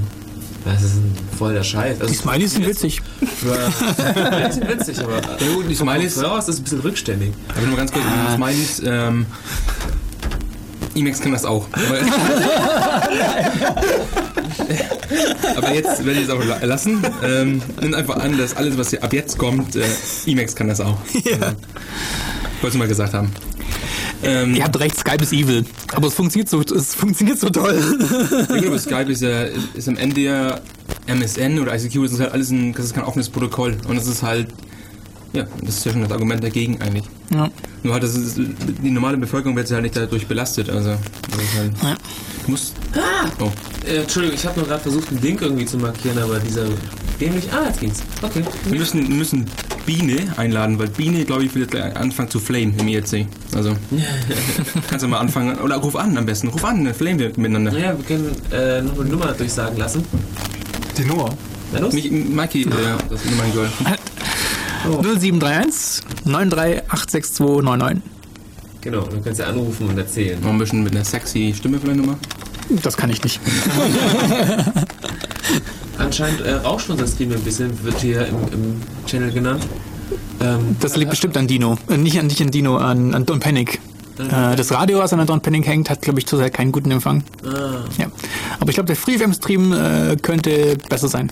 Im Augenblick. Wir haben zwei Streams. genannt, auch nicht immer. Hatten wir auch schon mal dabei Ja. gehabt. wurscht. Der ist mal ausgefallen, strategisch ungünstig. Und deswegen haben wir, glaube ich, einen eigenen. Ja, stimmt, Win for Win. Genau. Ähm, ich benutze ja VI auch ganz gerne unter Windows, ehrlich gesagt. Ja, klar. Das ist der einzige, also dieses GWim halt in dem Fall, das ist so angenehm überhaupt, die ganzen, die ganze Toolchain, die das alles hast, geht's jetzt, also Cygwin zum Beispiel. Was halt, ja, genau, das ist auch lustig für, warum ich nach Emacs gewechselt bin, ist, weil ich mehr auf, Win, äh, auf Windows gearbeitet habe als auf Linux. Auf Linux habe ich halt äh, jahrelang Vim genutzt, weil hast du halt gleich nebenan über Screen eine Shell. Ja, auf Windows hast du das Problem, dass die Shell da ziemlich ja, belastend schlecht ist. äh, deswegen hast du halt, wenn du halt Emacs hast, kannst du halt ja, weiß nicht, hast halt alles im Emacs drin und hast halt super schöne ähm, Bindings und Keybindings und all sowas. Also Ja, aber pro Shells hast du eigentlich mal diese PowerShell, die neue von dem Mister mal ausprobiert, weil eigentlich soll die nee, doch nicht ausprobiert. ziemlich advanced geworden Ja, sein. Shell Wars. Yeah. Wahrscheinlich ist irgendwas die Bash oder so. ZSH. ja, die PowerShell ist Uli, ruf an, falls du uns hörst. Naja, mir hat äh, eingeladen und gefragt, das soll vor- vorbeikommen, aber ich meine, der kommt erst morgen. Das ist zu spät. ja, ich finde ZSH toll, weil ZSH ist genau wie Bash und man kann cool mit angeben, dass man ZSH hat. Ist, genau, genau, ist ja gar nicht genauso wie Bash. Ja, für mich schon. Ist es hinreichend so wie Bash. Ja, du hast CD und LS. Ja, genau. Ja, die Tab Completion ist ein bisschen besser. Dann hast du da auch Nano. Wie startest du Nano? Startest du einfach Nano oder machst du Nano minus W? Ich sollte Nano minus W machen. Ich mache meistens nur einfach Nano. Ich muss mal ein Alias drauf machen. Alles klar. Wir, habt, ihr habt es live uns gehört? Das ist Aber Äh, im Moment, ich habe ein bisschen eine Editorenkrise. Jetzt kommen wir doch wieder drauf. Ich benutze zurzeit sowohl Xcode als auch Eclipse, als auch Subeta Edit, als auch Nano und ich bin irgendwie mit nichts 100% zufrieden. Je mehr man kennt, desto mehr weiß man, dass man Ja, ich schon mal ausprobiert. ja, ich muss es dann, ich muss dann eine zweite Shell aufmachen und VI killen, wenn ich aus dem VI nicht rauskomme. Ja, ja, hier mit, ja, schon, genau. Ausrufe, nee, Ausrufezeichen. Len, ein Q- QW irgendwie hab ich dann da hast du alle Probleme gelöst. Ich brauche diese mit Tasse. Ich habe mir sagen lassen, dass die ganzen VI-Leute alle mit der Tasse lernen. Ja, die ist nicht schlecht. die Tasse. Ja, die Die Tasse. VI-Tasse? Die Ei-Tasse. Achso, Ich die, hab's jetzt leider nicht, die man dabei. bei Hätte ich eigentlich mitnehmen können. über Think Geek oder so kaufen kann. Ja, die obligatorische VI-Tasse, äh, auf der in Mini-9-Punkt-Schrift alle möglichen Shortcuts aufgelistet sind, die man so braucht. Die kleinsten halt beenden. Ja, genau, beenden mit und ohne sichern. Es gibt dann noch, also, wir haben Cheat Sheets. Also die Spickzettel, die sind auch ganz nett. Es gibt auch Pearl Cheat Sheets und sowas. Ja. Ah, interessantes Stichwort. Ähm, Python, Python Python Reference oder Card, Ruby. sehr schön. Python Ruby hat keine schöne Reference Card. Die Python Reference Wo Card hast ist richtig mal schön. gesehen, die Ruby? Nö. Jetzt, da sind wir wieder. Jetzt müssen wir mal psychologisch eingehen. Warum sagt er das, wenn er das gar nicht weiß?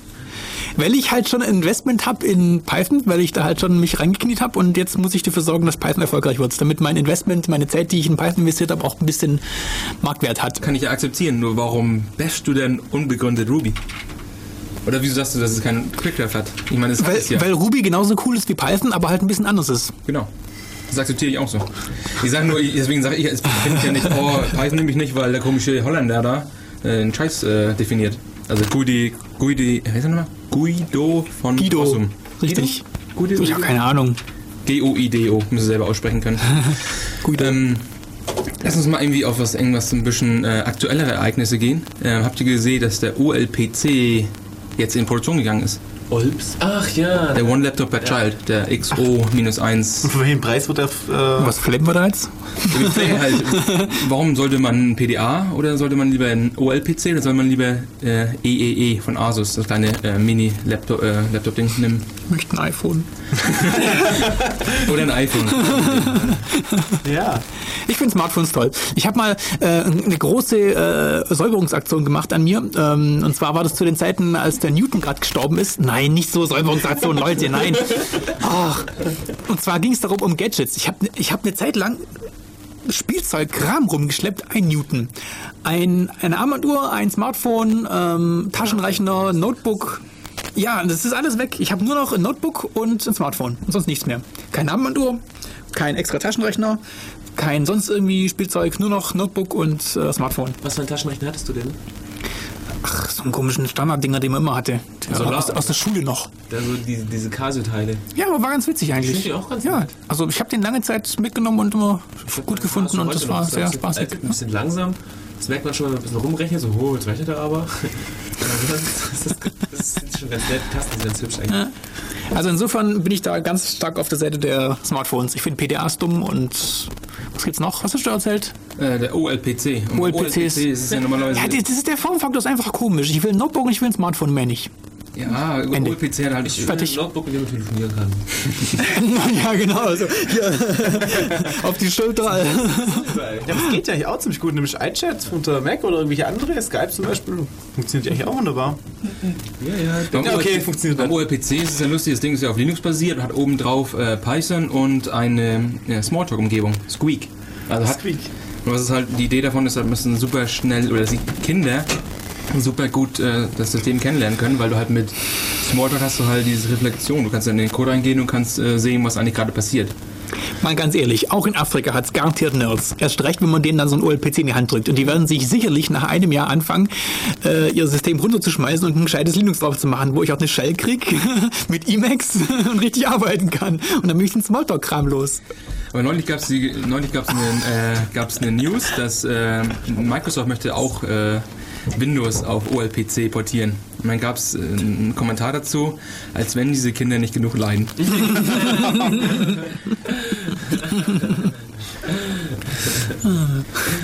Auf jeden Fall, ich finde das Ding ziemlich cool. Ich hätte auch, ähm, da gibt es dieses äh, ähm, Two for One, also du kaufst zwei OLPCs, eins geht an irgendein dritte Weltland und das andere bekommst du. Das ist eine ziemlich gute Ja, Aktion. was ist jetzt eigentlich der letztendliche Preis? Ich weiß bloß, ursprünglich war 200 gedacht, Dollar. dass. Nee, 200 Dollar für ein, äh, 100 Dollar. ein Industrieland und 100 Dollar für ein. Musst du zahlen, wenn du halt irgendwie im dritte Weltland wohnst, oder? Ähm, das Ding kostet wahrscheinlich mehr als 100 Dollar, aber die Idee war, also es ist ein, das hieß ja früher äh, 100 Dollar Laptop. Aber Ja, aber das Ziel haben sie nicht erreicht. Genau, das war nicht möglich, anscheinend. Deswegen, das kostet, also Retailpreis ist 200 Dollar für äh, Leute wie uns. Äh, ich weiß es nicht, wenn natürlich, so, wenn du so Indien bist oder so, ein paar mehr als 1000 kaufst wahrscheinlich. das ist wahrscheinlich weniger. Ja, ich habe auch, auch gerade gelesen, ähm, bei Taschenrechnern, so ähm, Infix versus Postfix Sachen zum Eingeben. Polish Notation. RPN, ja genau, Reverse Polish. Ja. Ja. Kennt ihr die? Das ist toll. Ich will die normale Polish. Was für ein Ding? Polish Notation. Infix. Ähm, also ich habe einen Taschenrechner am Handy benutzt, Postfix. Echt? Ja. Ich habe keinen anderen gefunden. Der, Schon E-Mails so auf deinem äh, E-Mail selber, habe ich E-Mail selber gesagt? Postfix, nein, nein, Quatsch. Achso, uh, Da, da, da, da. das ist ja fast kein Niveau. ja, genau. Nein, Infix. Du brauchst aber Klammern dazu. Ja, So scheiße. Aber ich hab sie. Ja, ist, einf ist einfacher zu tippen teilweise, aber mit dem, mit dem Postfix-Zeug kommt man auch Ich, ganz ich, gut möcht, zurecht. ja. ich möchte in so einen Taschenrechner einfach einen Brenndamm reinmachen und in meinem, in meinem Gehirn denke ich halt Infix. Sorry. War halt so im Kindergarten. Nee, in der Schule. ja, mein Gott, ja, wenn man halt so anfängt und das ist, ja, bei fast allem so, wie man anfängt, so bleibt man halt auch irgendwie in der Ich bin, Regel. halt, ich bin halt ein bisschen reingekommen, als, als mein äh, G4 kaputt gegangen ist und ich nur noch in die Firmware reinkam. Ähm, habe ich, halt, hab ich mit der Firmware halt rumgespielt und die ist halt ähm, Postfix, was halt eine Stackmaschine ist. Das ist ein Force-Interpreter. Ja, Ja, ja, cool, damit hast du gearbeitet. nicht wirklich gearbeitet, aber ich habe rumgespielt. War immer ein Taschenrechner. So Lüfte an, Lüfte aus. Super. Das ist cool. Mehr habe ich nicht können, weil irgendwie die Doku gefehlt hat. aber es hat gereicht. Es war, hat mir ein paar Stunden Freude gemacht. Wow. Das ist echt, Ganz nett. Also ist schon schnuckelig. für einen Mac-User ist das heftig cool. Einer von den wenigen, die was die Ahnung haben oder wie. Nee. Ich wollte, ich wollte eigentlich einen Mac kaufen, weil die Hardware so, so ich hatte ein gutes, gutes Bild von der Hardware, so gute Hardware und so, schicke Architektur, Laptop für die, für immer, so dem Motto. Ja. Ja, nach einem halben Jahr ist er erstmal kaputt gegangen. Dreimal insgesamt, bis das Logic Board im Arsch war. Hat sehr weh getan. Ja, genau. Aber gut, Forth ist auch wieder so ein Thema, können wir auch aufgreifen. Äh, High-Level-Sprachen versus Low-Level-Sprachen. Ist Postgres, jetzt eine Postgres. High-Level-Sprache oder eine Low-Level-Sprache? Ist Ja, das ist die, Das ist eine gute Frage. das ist die Definitionssache. Ich, ich, ich meine, meiner Meinung nach ist äh, Low-Level ziemlich nah an der Hardware. Und Forth ist zwar nicht so. Open Firmware? Hallo? Nein, Nee, Hardware. es ist, es ist nicht so wie C, dass du jetzt. Ja. Aber es ist schon ziemlich low, obwohl es ja als sich damals mal eine High-Level-Sprache war, oder? Ja, du greifst nicht auf blanke Speicheradressen zu, insofern ja. Es ist, Ja, Es ist halt, das Ding ist Obwohl- halt eine Stackmaschine. Du hast, du hast deine, deine paar Schreiben, Lesen und deine Words, also deine, deine Befehle quasi, und die schreibst du in eine Stackmaschine. Es ist nicht sehr high eigentlich. Ja. High im Sinne von Schleifen. Also, ja, also Ja gut, ist es gibt so- aber auch High-Level äh, also Factor oder oder Okay. Cat oder was man da alles oder Joy. Das sind ja so drei jetzt zum Beispiel, die man so Okay. googeln, googeln könnte. Factorcode.org, das ist äh, so eine lustige Sprache, weil die hat nämlich als ähm, Logo einen Velociraptor. deswegen ist die Sprache toll. Also was, warum, ich, warum ich mir Forth zum Beispiel jetzt vorstellen könnte, ist nicht jetzt wegen dem Programmieren, sondern einfach wegen der Einfachheit. Wenn ich jetzt einen Mikrocontroller habe und ähm, ich will irgendwas, ich habe so viel Zeit, dann kann ich mir da einen Forth-Interpreter drauf tun und kann halt da dann lustig mit meinem Controller rumspielen. Ich glaube, das macht zwar keiner ähm, ernsthaft, außer, außer vielleicht die von Open Firmware, aber sonst ist es ganz nett, da so einen Open äh, Forth-Interpreter auf dem Mikrochip zu haben. Und da gibt es auch genug Implementierungen dazu. Ja, ja, aber da nehme ich dann gerade C. Also wirklich. Ja, aber, aber bei C, bei C ist es ja so, du kompilierst C und dann ziehst du es auf den Chip drauf und dann willst du was ändern und ziehst es auf den Chip drauf. Oder brennst es auf den Chip. Und äh, so kannst du halt einen Forth-Interpreter, der halt entsprechend getuned ist, da eingestellt, halt auf den Chip brennen und dann steckst du halt deine Serie-Schnittstelle an und redest mit deinem Chip. La la la la. Und das finde ich schön. Das gefällt mir irgendwie. Das haucht, Ja. das haucht an dem Leben an. So. äh, Interaktiv ist immer. ja, interaktiv besser. ist toll. Interaktiv ist das Beste, was man haben kann. super. Ja. Common Lisp ist ja gerade gemeint worden von Florolf. Ja, aber was ist das Argument jetzt? Äh, wenn du Emacs benutzt, solltest so. du auch Lisp benutzen. Äh, mach ich doch. Ja. Dann kannst du jetzt Emacs äh, zu Lisp bestimmen. Ja, aber gut, er will mich ja immer. Ich meine, das ist ja nicht. Ich will das ja gar nicht mit den Emacs, aber die drängen mich ja immer im IRC dazu. Dass ich das immer erwähnen. Du Armer. Also, du meinst das Emacs mit dem Slime, mit dem Superior Li äh, Lisp Environment? Slime. Ja. Das ist die geilste Idee, die man sich vorstellen kann. Xcode, Xcode. Minus Smalltalk, vielleicht. Also wenn du von oben Minus Smalltalk. Nein. Ja, E-Lisp und gleich Common Lisp. Okay, ich, ich kenne mich mit Lisp nicht aus. Ich weiß nur, dass es eine Menge Klammern und einige Whitespaces hat. Aber das Echt? war's dann auch schon. Ich habe nur was von Klammern gehört. Ja, Whitespaces hat es auch. Ja, gut, du kannst ja was gar nicht. Ich meine, irgendwo musst du ja mal eine Variable aufhören lassen. Also. Ja, das kannst du auch anders machen. Es gibt genug Sprachen, die das auch anders machen. Wie zum Beispiel, wie heißt dieses, dieses Java für Physiker da? Java Fortran? 2K, weißt du? Wie? Java 2K? Java 2K, ich glaube Java 2K war es. Wo es, wo es halt. Was? Doch, doch, das Ja. äh, Java eine gewisse, Physiker? Eine gewisse Wahrscheinlichkeit wird dieses Kommando wirklich ausgeführt. Das ist so ein probabilistischer Ansatz halt. Und wenn du ganz sicher sein willst, dass die Methode ausgeführt wird, dann musst du die einfach ein paar Mal aufrufen. Dann steigt immer die Wahrscheinlichkeit höher an, dass es wirklich funktioniert. Ja, und äh, Variablennamen dürfen Whitespaces haben. Und ähm, wenn halt ein anderes Token kommt, zum Beispiel eine Zahl oder so, dann ist die Variable, glaube ich, zu Ende. Aber ich bin mir nicht so sicher. Es gab doch schon immer wieder mal Vorträge vom Schabi auf dem Chaos-Kongress oder bei- uns sicher auch schon. Im Giselberg auch. Chaos-Seminar. Und Giselbert ist sicher, Giselbert. Ähm, vielleicht haben wir, haben wir noch Videos, weißt du das zufällig? Also von Weird Programming Languages ja. haben wir definitiv ein Video. Also das von Okay, Giselberg. dann könnt ihr euch gleich mal reinziehen und mal einführen, was es da so für interessante Programmiersprachen gibt. Ja, wenn wir gerade bei Lisp waren, dann müssen wir zwingend auf Weird Programming kommen. Ja, Java 2K, genau. Na gut, äh, sollen wir vielleicht ein bisschen Musik machen, danach äh, Java.net. Also Java oder .net. Ja, dann sind wir auch schon fast fertig mit der Sendung. Cool. Okay, machen wir ein bisschen Musik für euch. Und wieder da. Und das Thema ist. Äh, Heilige Kriege. oh ja. und das Subthema ist. Editorkrieg. Noch mehr Kriege. Emacs. Gute Frage, wo sind wir denn von, von Java.net. Java.net. Ihr wollt eigentlich Java. Wollten wir eigentlich machen, ja. Aber was will man da Wir haben, wir haben in der Pause beschlossen, dass beide saugen. Ja, sie haben, sie haben ziemlich viel gemeinsam, sind beide scheiße. Ja, ja. Ja gut, muss man auch sagen, äh, Java die Plattform oder Java die Sprache? Ja, ja. Java die Plattform? Ja und ja. Also Java die Plattform ist schon okay. Nur dann kommt ihr halt wieder mit eurem Low-Level-Scheiß und sagt, oh nee, die Startup-Time ist so scheiße. Also ich muss ja sagen, Java ist nicht ganz. Ach, nee, Ja, wie, soll ich, wie soll ich das formulieren? Also ich habe ja meine Diplomarbeit unter anderem äh, mit, einem, mit einer Java-Anwendung gemacht, die äh, Bytecodes äh, umgeschrieben hat, um irgendwelche tollen, lustigen Sachen in Simulationszeit zu machen, äh, die man programmiertechnisch aber einfach nur so runterschreiben kann. Und das war eigentlich ganz spaßig. Also insofern, man kann auch lustige Sachen machen. Aber Bytecode manipulieren ist dann schon wieder irgendwie nicht mehr offiziell eigentlich. Obwohl, naja doch, aber halt nicht mehr schön. Was ich halt äh, inzwischen seit viel erlebt, dass Java so die beliebteste Sprache für Anfänger ist. Geh mal in irgendeine Vorlesung, dann ist es genau die Sprache, die Welt kriegst. Also es war bei mir auch so. Ja, Anrufer. Fett. Wer geht hin? Moderator. Einfach hochdrehen. Ja, man geht ran, oder? Das sollte vielleicht vorher so. Hallo? Hallo. Hier Def Radio, wer bist du denn? Hi, ich bin der Unix aus dem Chat. Ah, du bist wieder der Unix. Hi.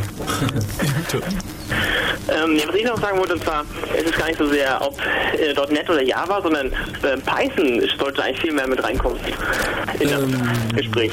Ja. Weil, für, weil, für, weil es geht ja immer um diese Plattformunabhängigkeit. Ja. Und bei Java und .NET ist es nur so weit plattformunabhängig, wie weit die Hersteller das ja wollen oder das anbieten. Jetzt native. Aber bei- nur bei Python habe ich ja so fast absolute Plattformunabhängigkeit, weil dort geht es ja theoretisch überall da, wo ich eine C-Library und einen C-Compile habe. Naja, theoretisch ist aber auch Java OpenJDK-mäßig jetzt inzwischen offen, unter GPL sogar und äh, .NET auch, zumindest mit den Low-Level-Sachen, mit diesem ECMA-Blub-Zeugs. Ja, ja. Oder? Ja, aber unter meinem OpenBSD habe ich bis heute noch keinen Native Java-Interpreter und .NET schon gar nicht. Bei Naja, der- spezifiziere Native. Wie? Spezifiziere Native. Äh, ich verstehe ganz schlecht. Naja, spezifiziere einen Native Java Interpreter oder Native äh, .NET Nee, ich kann Interpreter. ich kann es nur inter- interpretiert laufen lassen, nämlich mit so einem ähm, Linux-Compile-Ding nehmen. Uraltes. GCJ? Ja, so ein uraltes und das dann halt laufen lassen. Und Ja. mit, bei Python habe ich äh, native laufende Binary, was, was mit den, den Code interpretiert. Kann ich Python durchkompilieren? Echt? Wie? Ne, durchkompilieren, nee, du kannst halt ein paar Sachen optimieren. Nein, es geht um, um, den, um den Interpreter an sich. Der, Interpre der Interpreter bei Python läuft unter OpenBSD Native oder unter vielen anderen Plattformen auch. Und diese Java-Dinger, die kann ich ja nur emuliert laufen lassen, indem ich mir äh, einen Emulator für, ähm, für die, die, die Linux-Binaries. Stimmt, für die Linux-Binaries, ja. Naja, wobei da theoretisch müsste das ja dann vielleicht demnächst besser werden mit diesem ganzen OpenJDK-Kram. Und bei .NET, ja, ist das Argument gleich, dass man da theoretisch, gut, ich meine, dein Argument stimmt in der Praxis natürlich schon, nur theoretisch dürfte das eigentlich keine Hürde mehr sein. Ja, eigentlich. Aber Python ist ein guter Punkt. Ich finde ja Python ganz toll. Ähm, darf ich auch noch mal ganz kurz? Und ähm, man könnte JPython nehmen. Dann hätte man das alles genau, kombiniert. oder JRuby oder was es sonst gibt. JRuby, oder so. Ruby-Fraktion. Ähm, der, der, was auch lustig ist, ich meine, Leute sagen ja bei Java run, äh, nee, write once, äh, debug everywhere. Es gibt aber schon noch eine äh, Plattform, wo man einfach nur einmal schreibt und dann funktioniert das überall. Und jetzt mit nicht, nicht hauen, aber Emacs. Weil Emacs Lisp äh, läuft überall, wo Emacs läuft. Ja, sie, sie läuft überall, weil sie überall gleich schlecht läuft. Das ist halt noch, was man äh, definieren kann oder so. Also ich finde, es ist auf jeden Fall äh, the write once, äh, run everywhere und nicht debug everywhere. Ja, da haben wir, da haben wir nochmal einen schönen Flame War. Ähm, das ist das Argument für die SWT versus Swing-Geschichte. Ähm, das sind zwei Bibliotheken, um GUI-Applikationen unter Java zu schreiben. Und bei SWT habe ich mehr oder weniger Anbindung an native Widget-Sets. Und Swing ist halt rein pures Java. Also es wird nur innerhalb von meinem komischen Frame, der vom Betriebssystem kommt, alles selbst in Java gemacht. Um eben zu garantieren, dass es überall gleich aussieht, weil es halt alles in Java ist und nichts irgendwie von irgendwelchen Sachen drunter herkommt, die überall unter Ja, unterschiedlich sein am Ende verwendest du irgendwie Windows Controls und äh, willst dann das Programm nach Linux portieren oder sowas in der Art. Und dann hast du keine Windows Controls. Dann musst du erst wieder irgendwie rumbasteln. Ne, bei Swing halt nicht. Deswegen hast du Swing. Ja. Und bei Python, was hast du bei Python? Da steht TK, glaube ich. Ja. Was nicht so wirklich der Bringer ist. Wo das WX Python, was halt natürlich sich wieder nativ überall einbauen kann, das ist recht gut. Also bei Python ist es echt gut, bei Ruby ist es ein bisschen, das ist ein bisschen zu wünschen übrig, das WX äh, äh, Zeug. Stimmt, WX ist cool. Hm? Aber ist natürlich äh, immer noch drei Varianten von einem Programm. Also du kannst, es ist nicht TK, läuft überall TK oder es ist immer Swing oder, oder immer SWT. Ja, das ist halt, ja, wie man das mag. Soll ich bei euch beiden mal den Kopfhörer lauter machen? Äh, Mike. Wir bräuchten einen zweiten Kopfhörer eigentlich. Äh, es ist nämlich so, dass bei uns im Studio immer nur die hören können, die einen Kopfhörer auf dem Kopf haben. Und äh, wir haben zwei Kopfhörer, sind wir zu fünft. Wobei die fünfte sich nicht traut, ins Mikro zu reden, aber ich werde es irgendwann noch festnageln. ähm, ich drehe mal ein bisschen lauter, okay? Damit auch ein bisschen mitreden. Ja, sonst kriegen wir wieder Rückkopplung. Äh, Woran ihr mal arbeiten müsst, ist das Rauschen immer. Auch ähm, der der Stream rauscht ab und zu und hier im Telefon rau- rauscht es auch extrem, wenn Ist- ihr, wenn ihr sprecht. Ist es ein Rauschen oder so, so ein leichtes Knacken, ein häufiges? Ja, ja, also ja, so, ein- so ein Knacken. Wenn so die Töne heller werden, dann knackt das extrem. Das habe ich auch schon gehört. Ich dachte nur, mein Kopfhörer sei kaputt. Dann ist das ein Stream. Schau, jeder hört und jeder glaubt, ach nee, ist bestimmt nur meine Technik kaputt. Also dann haben wir es jetzt, glaube ich, belegt, dass es wohl nicht nur an, an einem Klinke Chinch oder keine Ahnung Kabel von irgendjemandem liegt, sondern wir alle haben. Ja, wer- werden wir uns mal drum kümmern. Ähm, Ja, klar. Jo, bestimmt. Die Videos gibt's auch bald. Ja, aber was, bei mir, was mich doch stört, ist, also ich habe auch mal versucht, von der Zeit lang ähm, eine einfache GUI-Anwendung zu schreiben und die sollte, und meine, mein Anspruch war, dass es plattformunabhängig ist, egal ob plattformunabhängig kompiliert oder halt interpretiert und es sollte immer native aussehen. WX. Und, und also, auf, also die GUI sollte immer native aussehen und da habe ich festgestellt, hm, das geht ja gar nicht, weil egal welche Bi- Bibliothek du benutzt, äh, dann sieht das ja immer anders aus. Also es sieht unter Windows immer anders aus. Meistens bei Python, wenn du diese Standard-Libs nimmst, dann sieht es aus wie das 98, aber nicht wie das, wie das XP-Gewisch. Oder wenn du jetzt bei, bei Linux bist, da kommt es drauf an, nimmst du das KDE, dann sieht es aus wie das KDE konfiguriert, dann nimmst du äh, das, das äh, GTK, dann sieht es aus wie das GTK und das ist eigentlich immer alles anders. Also es gibt da, mir, mir fehlt so dieses, ähm, dieses Native. Ja, man sollte aber nicht aufpassen, dass man nicht KDA und QT ähm, ver, äh, vermischt. Also KDE ist KDE und QT ist QT, aber KDE nutzt natürlich so. QT. Also Ja gut, das, Ein KDE-Apologet. ich sag nur, das ist, also schau dir mal KDE ist ziemlich cool. Also. Schau dir Ja, mal, Ich meine, QT ist ziemlich cool. Ja, Qt hat bald WebKit. Ah, wir könnten noch ein bisschen Browser Engine Flavor machen. Ha. Ähm, nein, nein, äh, Moment mal noch hier. Ähm, wenn du ähm, äh, plattformunabhängige grafische Benutzeroberflächen bauen möchtest, die jeweils die nativen Widgets benutzen, schau dir mal WX-Widgets an. WX-Widgets ist deine beste Chance, sowas hinzukriegen. Wenn es nicht geht, dann, ja, dann Geht's nicht. kannst du es lassen. also theoretisch TK müsste das auch machen in der Richtung, aber TK mag irgendwie niemand. Aber WX, äh, also WX-Widgets wäre eine Option. Ähm, ob das dann wirklich dann in der Praxis dann alles so funktioniert, ist ein bisschen immer fraglich, weil ich kenne es jetzt halt, gut, ich bin halt ein Mac-User hier und deswegen äh, sehe ich öfters mal als, äh, Portierungen von irgendwelchen Windows-Programmen auf Mac und die haben dann zwar die nativen Widgets, also die passenden Buttons, die dann so lustige äh, Pulsiereffekte haben etc., aber das sind zum Beispiel solche Sachen wie die Abstände zwischen ähm, ähm, Buttons und Trennlinien sind irgendwie falsch, also da, hält sich dann immer noch jede Menge äh, Kram nicht in Interface Firefox- Guidelines. Das ist also noch nicht, noch nicht alles, was du brauchst, das ist nur die halbe Miete, die Widgets. Ist es bei dir auch, wenn du nicht, ich habe jetzt, ich weiß nicht, wie es bei Mac ist, aber wenn du für Mac den, den, ähm, den Firefox aufmachst und das, das Menü hast, oben, dieses Datei bearbeiten, bla. Ja? Äh, genau, wenn du das, sieht das bei dir dann äh, genauso aus äh, wie bei de, wie in deinem, weiß ich nicht, wie in einem anderen, wie in den anderen Programmen, wie in den Ja. Native-Programmen von Apple? Ja, das sieht genauso aus. Wobei die Firefox-Leute, die benutzen ihr eigenes äh, Zool, genau. Die haben sich eine eigene Umgebung geschrieben, um Cross-Plattform-UI zu machen. Also Konkurrenz zu Ja, ja, weil sowas, äh, weil, weil so, was mich stört immer extrem, wenn ich mir irgendwie ein cooles Style runter äh, oder ein cooles Style ähm, editiere für, für, für meine Oberfläche und dann kommen irgendwelche ähm, plattformunabhängigen Programme, die meinen, nee, jetzt machst du hier das. Und dann sieht das immer total scheiße aus, weil es anders ist. Und dann, dann kann ich mir das auch gleich sparen, das so, so zu kon konfigurieren, wenn Ideen viele Programme ihr eigenes Ding mitbringen. Ja, das ist gerade bei Firefox ein bisschen ein Problem, weil Firefox äh, hat zwar solche Sachen wie passende Menübalken, passende Dialogfenster und so Zeugs, aber zum Beispiel in der Webseite, solche Dropdown-Menüs beispielsweise, sind wieder mit irgendwelchen äh, Firefox-Widgets oder die Icons im Icon-Bar halten sich nicht in irgendwelche Aqua-Guidelines. Das ist ganz merkwürdig. Deswegen gibt's dann zum Beispiel Camino. Sogar offiziell von äh, Mozilla Org. Camino, das ist äh, die Gecko Engine, also die äh, Rendering Engine von, ähm, von Mozilla, die auch im Firefox drin steckt, aber mit einer Mac-Oberfläche, also mit einem richtigen Mac-Programm drumherum. Also dieses ganze, äh, der ganze Kram von wegen Cross-Plattform ist ein ungelöstes Problem. Ganz einfach. Das, das, es gibt da keine tollen Lösungen. Das ist, das, Ja, wahrscheinlich, weil es alles so unterschiedliche Lips sind. ja, richtig. Und selbst wenn du eine, eine Lösung hättest, dann ähm, ähm, hättest du immer nur den kleinsten gemeinsamen Nenner und das Programm würde nie wirklich toll aussehen auf den Systemen, sondern nur überall durchschnittlich aussehen. Das ist einfach nicht schön, das ist nicht toll. Ich bin inzwischen ein, ein, ein Anhäng- Anhänger der Theorie, man sollte sich äh, eine Kant-Funktionalität schreiben, möglichst abstrakt und dann äh, MCV-mäßig halt irgendein View drüber stülpen, irgendeine GUI-Frontend-Applikation drumherum schreiben für die jeweilige Plattform. Echt nativ dann. Was leider auf Mac heißt, dass du Objective-C programmieren musst. Nee, nee, ich dachte, das in Python hat auch ziemlich gut zugenommen. Ja, stimmt. Äh, ab macOS 10.5 haben wir jetzt äh, relativ gute ähm, Bridges äh, nach äh, Ruby und Python. Ähm, da müsste ich aber selber auch noch mal ein bisschen schauen, wie es läuft. Ähm, das soll wohl inzwischen sehr, sehr gut sein, sodass du ähm, die komplette Cocoa Toolbox von Python und Ruby aus quasi native benutzen kannst. Das ist ziemlich cool. Da muss man mal schauen, wie das läuft.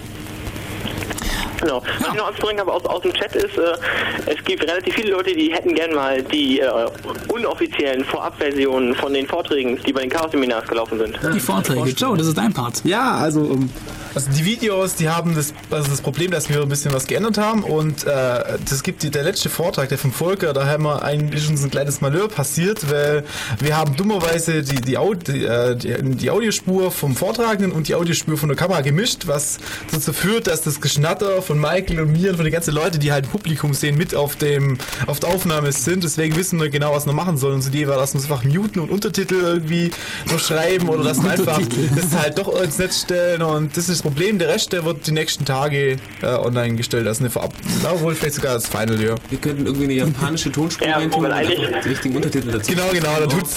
Wenn jeweils wäre ein ausländischer Korrespondent gewesen. Oder? Ich weiß nicht, ich wusste eigentlich, ich habe dich auch bei den bei den Kongressen äh, gesehen. Ich wusste eigentlich der genaue Unterschied zwischen den geschnittenen und den Vorabversionen, weil ist ja vom Prinzip eigentlich das gleiche. Also gut, es sind ein paar andere Kameraeinstellungen drin, aber das interessiert ja nicht. Man will ja eigentlich nur ein bisschen den Vortragenden, hauptsächlich das Beamerbild sehen und hören, was was er spricht. Das ist ja so die Hauptsache. Und deswegen kann man die, die Rohaufnahme dann so reinlegen. Ähm, Im Prinzip ja. Äh, In, in der Praxis ist es halt so, dass wir ein, ein halbwegs vernünftiges Archiv haben wollen, äh, was dann auch äh, so geschnitten ist, dass man das auch Leuten rausgeben kann, ähm, ohne da jetzt sich jedes Mal sauber machen zu müssen. Oh je, da haben wir am Anfang gelöscht oder am Schluss irgendwie, äh, was weiß ich, was hier für, für Aufrufe gestartet. Und deswegen wollen wir das eigentlich schon fürs Archiv langfristig so haben, dass das äh, auch so ist, dass man das unbeteiligten Leuten in die Hand geben kann, die keine Ahnung davon haben. Zum Beispiel, wir hatten diese Firewall-Session mal. Die Firewall, das, das Video zum Chaos-Seminar über Firewalls ähm, ist, glaube ich, auf irgendwelchen Heft-CDs von Kommune-Magazinen dann gelandet zum Beispiel. Und deswegen sollte das halt nicht allzu chaotisch aussehen. Obwohl es natürlich dann im Endeffekt schon, weil wir ja Chaoten sind, ursprünglich chaotisch entsteht. Aber naja, gut, okay, so ist es Ja, halt. die Chaos, also einige von den älteren Videos der Chaos-Seminare, die laufen bei mir an der Berufsschule schon äh, im, im Unterricht als äh, Lehrmaterial. Ja, also ich habe ich es empfohlen, Lehrer haben gesagt, hier können Sie mal gucken und so weiter und hat er sehr dankend angenommen und das läuft jetzt dort auch. Ja, cool, Wahnsinn. Das muss man uns nachher nochmal genau in den Chat schreiben, was da genau läuft. Das interessiert uns, das ist cool. Schlecht. Das ist klasse. Uh. Ja, da können, Wahrscheinlich in Psychologie da können wir eigentlich auch eine kleine Ankündigung noch machen, dass unsere, Vor also unsere Videos werden demnächst auch in HDTV verfügbar sein, weil wir haben da eine neue Kamera und ja, das, Ah, das wäre cool. Ja, müssen wir mal schauen. Aber ja, wir werden weiterhin das mit dem Schneiden machen. Ähm, äh, rohe Versionen, ähnlich wie beim Radio, das funktioniert ja prächtig. Aber mal ein Lob hier an unsere Hörer, die das ja. immer so toll schneiden. Das ist Vielen, ganz toll. vielen Dank. Ob wir das beim äh, Chaos-Seminar so machen, ist eher fraglich, weil äh, da sind einfach ein paar Sachen, die dann... Ist auch. Ja, erstens die Datenmenge, wenn man das in Roh rausgeben will, ist ein bisschen aufwendiger. Äh, Und zweitens, wir hatten ähm, schon Vorträge von Leuten, die auch dann gar nicht wollten, dass man das als Video rausgibt. Nachher, wir hatten mal einen Rechtsanwalt da, der uns ein bisschen was über Softwarepatente erzählt hatte damals. Der ähm, hatte das dann zum Beispiel gar nicht so haben wollen, dass das dann auf ewig im Netz steht. Ähm, und auch beim Kongress war das zum Beispiel so, wir hatten beim Kongress einen Redner, der dann äh, im Nachhinein gesagt hat, ja, das wäre ihm nicht so recht, dass das Video ins, in, in, so ins Netz kommt. Dann hat man das halt auch noch zurückgehalten. Ähm, solche Sachen passieren halt. Ich meine, wenn man dann vielleicht irgendwo was erzählt im Seminar, was nicht unbedingt so dann auf alle Zeiten im Netz rumfliegen soll. Wenn es Google mal weiß, dann vergisst Google nicht mehr. aber ähm, ähm, die Videos kommen schon noch. Joe ist schuld, aber Joe macht es auch, macht's auch richtig dann. Eine Frage, was jetzt zu- zum Gesamtthema nochmal zurückzukommen, wäre bei mir nochmal, gibt es eigentlich Unterschied zwischen ähm, den Leuten, die diese Religionskriege losstoßen im Software, also jetzt im IT-Bereich und den Trollen oder ist das eine und dieselbe Gruppe? Wir machen das in Personalunion. Je nachdem, ob wir einen guten oder einen schlechten Tag haben, sind wir mal Troll oder einfach nur äh, religiöse Eiferer. Ich glaube schon, dass da welche sind, die das wirklich so meinen. Also Ich meine, Trolle, ich meine, da zähle ich mich selber auch dazu, weil ich es einfach lustig finde. ah, du bist es. Das Gute ist halt, wenn du beide über, über, mehrere Jahre genutzt hast, dann kannst du, weißt du genau, wie die Schwächen sind, dann kannst du die Leute sowas von ärgern. Wir haben mehrere Accounts, zum Beispiel beim Heise Forum, ein paar Troll-Accounts und einen richtigen Account, gell? Ja, ich bin auch äh, also known as äh, Analyst, aber kennt man vielleicht noch von ein paar Jahren hier. Ähm, ja, aber eigentlich, äh, ich würde schon sagen, dass es da, äh, das sind nicht, das sind nicht dieselben, das sind nicht dieselbe Gruppe. Also es gibt Leute, die wirklich mh, das glauben, was sie da erzählen. Und auch eine Kompetenz haben und es da auch begründen können. Ja, das sind, das sind die guten Trolle. Also die guten Nicht unbedingt, die Trolle, mit Sachverstand trollen in der Regel nicht mehr. Stimmt. Also die guten Trolle haben normalerweise richtig Ahnung von dem Zeug, was sie erzählen. Weil die wollen einfach nur. Die sind aber selten. Ah, ich weiß nicht, kennst du Erik? Ja, wahrscheinlich nicht, aber Erik Nagum ist jemand, der im Lisp äh, News Group über Jahre lang als Troll angesehen wurde. Und Ja, jetzt Moment. wird er jahrelang später äh, schauen sich Leute ihren einen Post an und sagen, Mann, hat der Wahrheiten erzählt damals. Ich würde jetzt Leute, die sozial inkompetent sind, nicht als Troll abstempeln. Trolle sind schon Leute, die unqualifiziert äh, Zeug labern und nicht aufhören. Unqualifiziert meine ich ist nicht die Definition von Troll. Eher nur, du möchtest einfach nur eine Reaktion äh, haben und die Reaktion holst du dir halt in so billigen Foren holst du dir halt einfach nur, oh ja, Counter-Strike ist geiler als Quake. aber in, in Programmierforum kannst du aber im Programmierforum, wo es dann wirklich eine Sprache gibt, da muss man schon ein bisschen, ja, ein bisschen runter ins Detail und sagen, ja, so und so ist das. Also ich finde Trolle eigentlich oftmals positiv. Natürlich sollte man, ja, man sollte aufpassen, dass man nicht echt, äh, Das ist eine harte Aussage. Wenn ich finde Pos äh, Trolle positiv. Hm. ja, du musst, es kommt auch darauf an, es gibt diese qualifizierten Trolle, die wirklich lustig sind, weil sie halt Ahnung haben. Es gibt halt die Trolle, die einfach nur Scheiße erzählen. Die sind scheiße.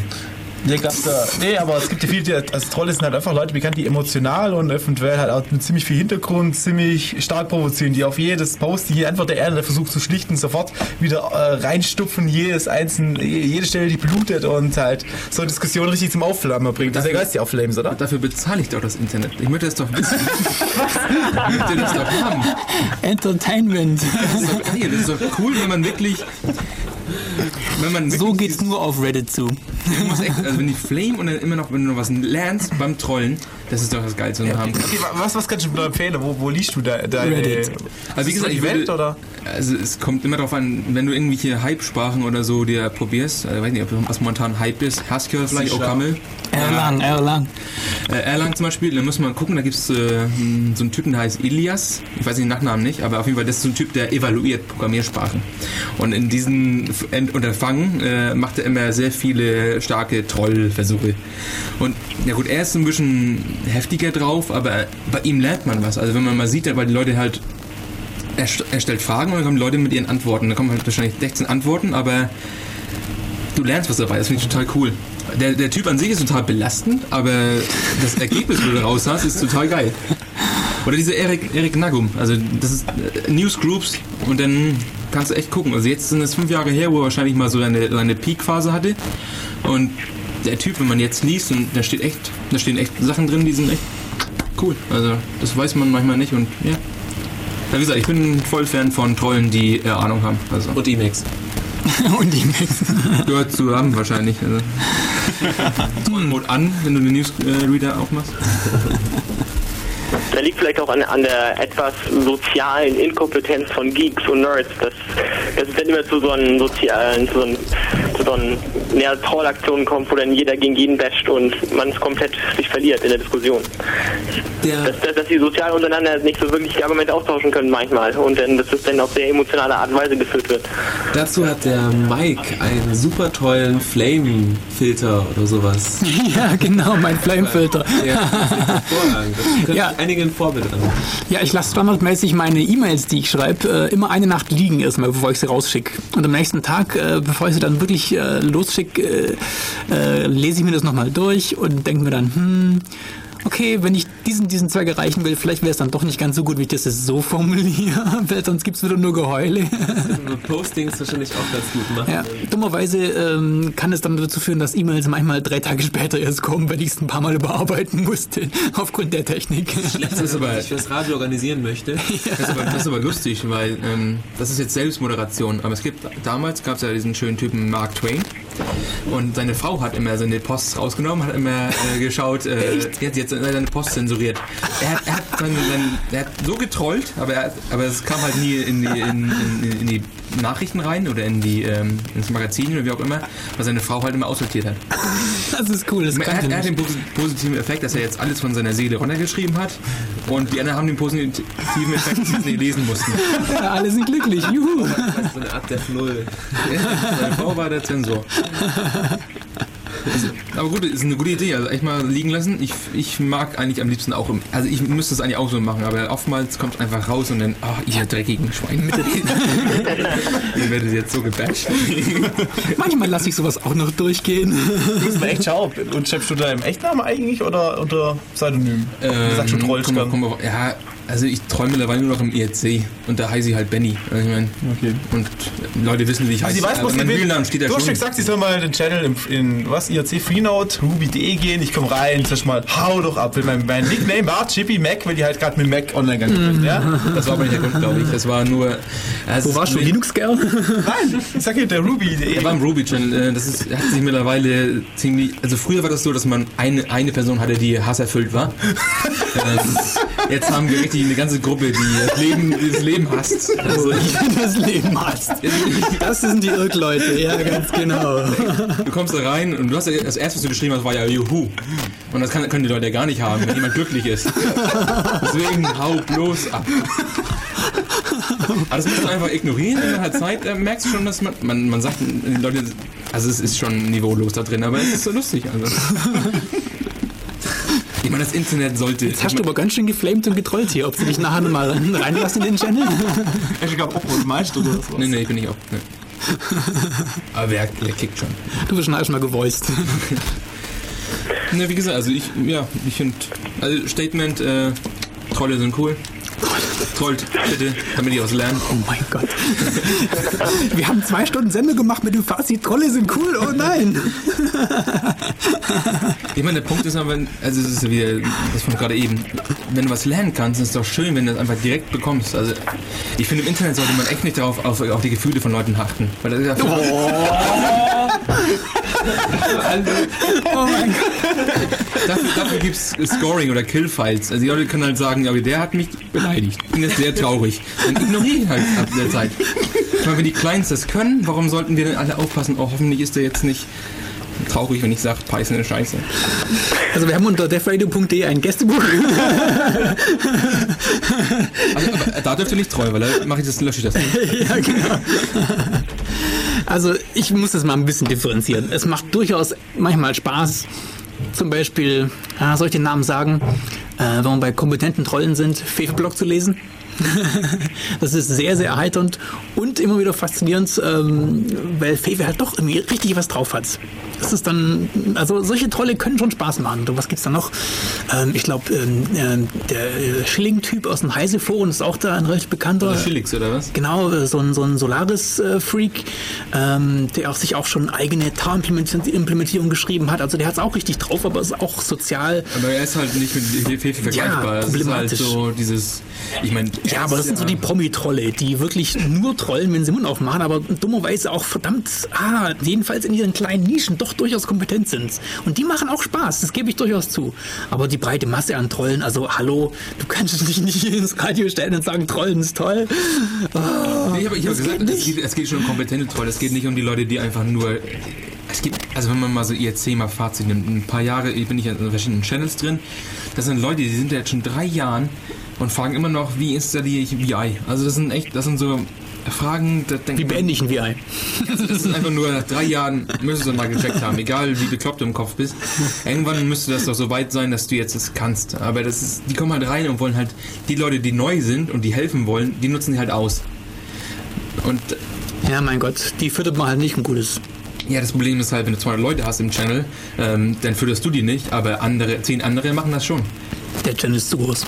Das, der Channel ist zu groß, klar. Und Ja, man muss halt die Leute, also ich sehe das ja auch so, ich bin auch in dieser ähm, Szene noch nicht ganz so lange drin, aber man muss auch sehen, dass die, die Erziehung, also man muss es echt, echt so sehen. Es ist ja wirklich so, dass so die, die, die, die alten Hacker von, die schon mit den Commodores aufgewachsen sind und jetzt die Jungen, die so nachziehen und die dann von den Script-Kiddies zu, zu sortieren äh, und dann auch die dann sich in den Channels aufführen, das hat auch ein Stück weit was mit Erziehung zu tun, wie die in den Channels erzogen werden. Und dann gibt es halt welche, die sind eiskalt, die, ähm, sobald einer mal eine dumme Frage stellt, werden die äh, geflamed und rausgeschmissen äh, und, die, äh, und, und gebannt. Und gibt andere, die, die dann wirklich die behutsam und die alles Stück für Stück erklären und immer wieder. Also es gibt, äh, und die, was ich mitbekommen habe, ist, wenn man so eine Klappe hält, einfach nur ähm, wirklich äh, die, die Buzzwords befolgt und immer die FAQ liest, äh, man kommt gar nicht dazu, Fragen zu stellen. Man kommt gar nicht dazu, weil echt alles irgendwo beantwortet ist. Und das ist der Punkt, meiner Meinung nach. Du musst dich vorher informieren zum Thema. Du kannst nicht reinkommen und sagen, wie kriege ich jetzt dieses schöne Compits mit 3G, äh, 3D und äh, Blink und schön und Transparenz und so, wie kriege ich das im Laufen? Wenn es ein freundlicher Channel ist, dann heißt dann frag Google. Genau. Und was ich für mich daraus abgeleitet habe, ist, ähm, es ist äh, eine Art höflich, also es ist eine Art ähm, Beschämtheit überhaupt zu fragen, sondern äh, sich wirklich erst Gedanken darüber machen und selber suchen. Und das ist so eine Art, so eine Art Höflichkeit, so ein, wie soll man das sagen, so eine Art Manier in, in, in der Internetszene oder überhaupt in dieser Hack- Hack- Hacker-Szene. Eine, eine, eine gute Manier, vorher sich äh, zu informieren und nicht eine Frage zu stellen, die eventuell schon tausende Male gestellt wurde. Ich erinnere Das mich, ich denn, und das müsste man den jungen Leuten, die in, in Channels kommen, gleich so als erstes Argument so geben oder gleich irgendwie, ich glaube, FIFA hat auch eine gute äh, FAQ auf seiner Seite für, für das äh, fürs Usenet mal gehabt, wo, es- wo es ja auch x-mal erklärt wurde. Auch im Journal-Fall ste- steht da, glaube ich, drin. Ähm, das, das ist die gute Etikette, die Nettetikette sozusagen. Ne? Ja. Das, das als erstes immer der Verweis, Nettetikette. Und wenn du das nicht machen, wenn du das nicht einhaltest, was da drin steht, dann werden wir dir niemals helfen. Also dass, dass das jeder junge äh, Neuankömmling mal mitkriegt. Ja, aber man muss echt aufpassen, weil es gibt, äh, also, wenn ich mal zum, mein, mein Lieblingschannel, also Arch Linux ist das, äh, wenn ich den mal angucke, da gibt's. Arch Linux? Ja, Arch Linux, ja. Und Leute, Ja. die das nutzen, sind Arch Holes. ähm, ja, auf jeden Fall, ähm, Da gibt es wirklich Leute, die einfach nur RTFM immer sagen, egal was kommt. Das mag ich auch nicht. Also es soll nicht so abgehen. Es soll schon. also Ich meine, ich bin immer ziemlich direkt und sage ihnen auch, äh, deine Frage ist scheiße. Und äh, aber hier ist das Manual, hier ist der Suchbegriff und dann zack. Also, es, ich, also wenn ich wenn ich Antworten gebe, ähm, wenn ich Antworten gebe, dann, dann ist die Antwort meistens schon zack, zack, zack und dann ist sie da. Nur die wollen halt einfach alles immer äh, gefüttert. Die werden halt wollen gefüttert werden. Dann gibt es halt Leute, wir haben ein Wiki und dann soll man halt anstelle von, dass man den x-ten, die x Person durch diesen blöden Prozess durchführt von Hand. Also zehn Leute sitzen da und sagen, oh, ich muss aber den Knopf drücken, ich muss den Knopf drücken. Das wäre viel besser, wenn die alle einfach nur in das Wiki reinschreiben und immer dahin referenzieren. Genau, das ist das Richtige. Nämlich man, man muss sagen RTFM und dann einmal so eine Referenz dahin geben. Und nebenbei nochmal eine Referenz auf die äh, auf die Etikette. Immer, immer, immer, mit, immer mit zu und ihm dann auch irgendwie dann in einer ganz kurzen Zeit klar machen, das muss eingehalten werden, sonst wird dir keiner helfen. Also das muss immer, immer mit, mit dazukommen, klar. Also helfen ist klar, aber nur halt nicht detailliert helfen mit sagen, das hier, das ist deine Problemlösung, sondern sagen, hier, in dem Bereich findest du deine Problemlösung. Das ist natürlich viel wichtiger, weil oftmals ist es auch so, ähm, dass äh, man hat ein Problem und man weiß gar nicht, wo man suchen soll. Man, also man weiß, dass es bestimmt irgendwo beschrieben ist und man will es auch suchen, muss man findet es nicht, weil man nicht weiß, wie man suchen soll. Und da so ein, so ein, so ein Hinweis auf FAQs und, äh, und Netetikette ist schon sehr, sehr hilfreich. Habe ich also festgestellt, als ich in die Szene so reinkomme, dass es sehr hilfreich ist, wenn man, wenn man solche Hinweise bekommt, als wenn Leute einem einfach nur zu Tode flamen oder halt einem detailliert helfen. Weil wenn sie detailliert helfen, muss man, muss man auch jedes Mal wieder hin und ihn, und ihn dann fragen. Und das nervt die Leute irgendwann und dann kommen sie auch auf den RTFM-Zweige. Die müssen, ja, du musst ja erziehen. Ich meine, wenn du, wenn du, keine Ahnung, von vor 2000 oder so ins Internet kamst, da war das echt so. Dann wurdest du ja gesagt, ja, RTFM und da ist das dann. Und da hat auch keiner was gesagt. Das war direkt, das war da und hat man halt zwei Stunden lang gelesen. Heutzutage ist so, oh, ich habe aber keine Zeit, ich bin aber Admin für die und die Firma, ich brauche jetzt Hilfe. Dann sagen Leute halt, du bist doch eine Spackomütz. Du kannst doch nicht Admin für eine Firma sein, wenn du keine Ahnung hast. Und das ist halt das, das Problem. Also Leute ha- haben keine Ahnung, sind halt keine Ahnung, BWLer oder so. und arbeiten, aber trotzdem als Admin in irgendeiner Firma. Das, das, das geht nicht. Also, kannst du das nicht machen. Und früher war das einfach so, da hat jeder, der Internet hatte, oder, oder jeder, der einen Server oder Unix hat, der hatte eigentlich ein gewisses äh, Grund-IQ, der halt irgendwo mal erfüllt wurde. Ja, Wir brauchen den Internetführerschein, ohne den man nicht ins Netz darf. Sag Ja? Ja, Nein, das brauchen wir nicht. Das, ist ja- das, ist ja, das ist ja so ein alter, das ist ja das müssen wir jetzt ja langsam auch begriffen haben, dass nicht, äh, wenn wir Windows abschaffen und Linux kommt, wird das Internet besser, sondern das Problem ist ja dann, äh, das Problem ist doch eigentlich, wenn die Leute mehr Wissen haben, dann wird Internet sicherer und besserer mit, mit ihren Servern und Rechnern. Das einfach, hängt einfach nur von dem Wissensstand der Leute ab, ist doch ganz klar. Und wenn wir Linux für DAOs machen, dann gibt es halt auch die Linux-DAO-Fehler, die dann äh, Massenviren produzieren und so. Das ist ja nur ein alter Hut. Na klar, mein Argument war einfach Also nur, dass. hängt immer Äh, vom, vom Wissen der Leute ab, die die Systeme betreuen, administrieren. Ist ganz, ist ganz klar. mein, mein Argument war einfach nur, früher war das. Ähm, früher, wenn man, vor, keine Ahnung, vor zehn Jahren Linux benutzt hat, dann hat man schon Ahnung gehabt. Also deswegen. Ja, aber es war, es war kein Mainstream. Es war halt wirklich die Leute, die Ahnung hatten, die haben sich damit befasst. Und heute sind es halt, ich, gerade durch die V-Server habe ich gesehen, es gibt so viele Leute, die einen V-Server haben, die ähm, noch nie Root-Shell gesehen haben, weil, also, weil alles über die ollen GUIs administrieren, über diese Web, äh, Web-GUIs. Ja, die Leute haben keine Ahnung und die Server sind unsicher und die werden ja auch benutzt zum Spam, zum senden. Also ich habe ich hab 94 meinen ersten Account bekommen bei einem ISP in Konstanz, lake.de war das damals. Das war noch eine tolle Zeit. Und ich habe da, als ich äh, da mich angemeldet habe, eine gedruckte äh, Kopie der Netiquette bekommen. Das war cool. Das war richtig nett. Aber 94, äh, eine ganze Weile her. Ich meine, ich finde es gar Das nicht waren schlimm, wenn. Leute halt irgendwelche Privatpersonen BSV-Server haben. Da habe ich gar kein Problem mit. Nur die sollen halt nicht Fragen stellen, die äh, in der FAQ-Antworten sind. Dann werden sie halt direkt. Ich meine, dieses, wie gesagt, dieses unbegründete Flame finde ich scheiße. Unbegründete Flame finde ich scheiße. Ich finde, weil es gibt echt Leute, die jetzt, keine Ahnung, die vielleicht ein halbes Jahr irgendwo in meiner Community sind und gleich meinen, die können jetzt nur noch sagen, RTFM, äh, shut the fuck up und get the fuck out of here oder sowas. Ähm, das finde ich auch kacke. Es ist einfach nur, du, du sollst den Leuten schon helfen, aber du solltest den Leuten auch direkt helfen. Du sollst sagen, so und so ist das und dann jetzt, jetzt lies mal. genau. Selbsthilfe als eigentliche Hilfe. Klar, Self-HTML oder Self-Perl oder Self-Ruby, wie auch immer. Die Leute sollen das selber machen.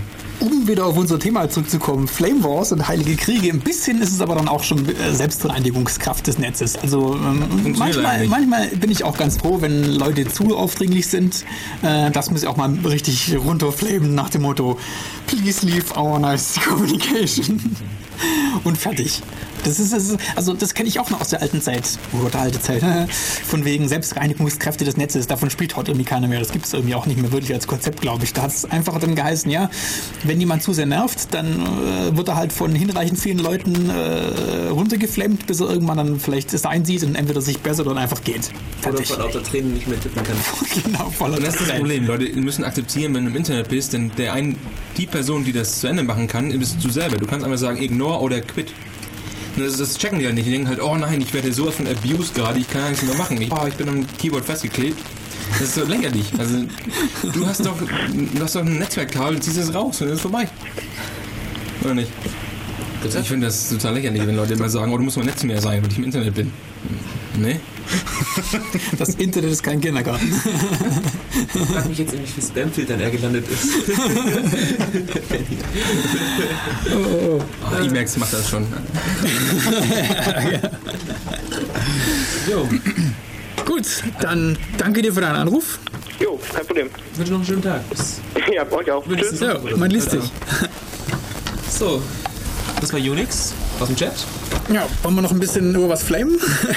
Ja, wir haben nicht gar mehr nicht viel mehr Zeit, also wir oder? müssen- Ja, wir haben noch nicht mehr viel. Äh, wir können vielleicht ganz kurz mal, das morgen gibt es wieder ein Chaos-Seminar zum Oh ja, machen wir das Thema gleich. Ja. Ähm, ziviler Vorratsdaten Ungehorsam. Richtig, genau. Äh, das ist morgen unser Thema im. Chaos-Seminar. Bitte? zivile, zivile Ungehorsamkeit. Und ziviler Vorratsdaten Ungehorsam. Also es geht darum, ähm, es ist am Freitag ähm, beschlossen worden, dass ähm, ja, das Schaumeldegeheimnis im Prinzip sinnlos und witzlos ist, weil es behindert uns ja, äh, Terror zu bekämpfen. Ähm, so stark verkürzt. Ähm, was, äh, was sie beschlossen haben, war die Vorratsdatenspeicherung. Ähm, das heißt, es werden jegliche äh, Metadaten über äh, äh, Kommunikation in Deutschland gespeichert, sprich wer wann wen angerufen hat, ähm, wie lange das Gespräch gedauert hat. Ähm, ich weiß gar nicht, ich glaube, Wo du warst zu dem Zeitpunkt? wo du warst, äh, eventuell genau bei Handys. Ähm, solche Sachen werden komplett gespeichert und zwar von allen verdachtsunabhängig. Was nichts anderes heißt, dass jeder verdächtig ist. Äh, und es läuft natürlich einfach mal äh, Grundrechten völlig zuwider. Also äh, das ist, das sind jetzt keine Geschichten, wo es irgendwie heißt, äh, wo es irgendwie, wo es heißen kann, dass wir jetzt groß revolutionär wären, wenn wir zu zivilem Vorratsdatenungehorsam aufrufen, sondern es sind Grundrechte, die wir haben. Wir haben ein Recht auf ähm, äh, ja, ähm, ein Entfernmeldegeheimnis, dass es niemanden angeht, mit wem wir wann wo wie reden. Und es gibt auch ähm, äh, Ach komm, sag doch mal einen Fachbegriff. Recht auf Privatsphäre. Ja, nicht, nicht Unschuldsvermutung. Ja, genau, die Unschuldsvermutung. Wir sind nicht per Default alle äh, äh, äh, zu überwachen. Äh, Sowas tut man nicht. Was hat Schäuble gemeint, dass es doch irgendwie, ähm, irgendwie schlecht sei, wenn man irgendwie, ähm, wie war das?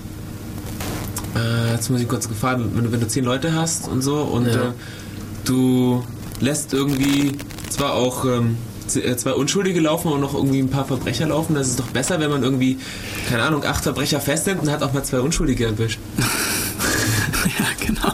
Ich, ich habe ich hab das Zitat nicht mehr. Es gibt irgendwo Schäuble-Zitat. Ich glaube, auf jeden Fall. Wikiquote. Ja, das kann sein. Da gibt es sehr interessante Zitate. Es ist jedenfalls haarsträubend, was da zurzeit wieder abgeht. Das ganze Jahr war irgendwie eine Katastrophe. Wir hatten hier Hacker-Tools, wir haben jetzt Vorratsdatenspeicherung. Es ist irgendwie echt irre, was zurzeit abgeht. Hier werden Grundrechte abgebaut oder zumindest äh, aufgeweicht ohne Ende und niemand tut was dagegen. Das Einzige, was wir noch als letzte Rettung haben, ist immer noch das Verfassungsgericht. Und äh, gerade gegen die Vorratsdatenspeicherung äh, äh, ist schon eine Massenklage, glaube ich, am Laufen oder in Vorbereitung. Ich weiß gar nicht genau, wie das da aussieht. Äh, es ist absehbar, dass das toi toi toi dann auch wieder gleich gekippt wird, weil es einfach hanebüchener Unsinn ist hier. Jegliche Bürger, äh, jegliche Bürger in Deutschland einfach mal so präventiv zu überwachen. Auch wenn jetzt die Inhalte dieser Gespräche nicht aufgezeichnet werden. Aber wir, es ist, auch das ist klar. Äh, meine, siehe Mautdaten, was wir da gehabt haben mit, äh, mit, mit ähm, der Protokollierung von äh, Lkw-Fahrten, Das zwecks Abrechnung. Das hat mit Kameras funktioniert und nicht Richtig. wie in anderen Ländern mit, mit Funk oder weiß ich was.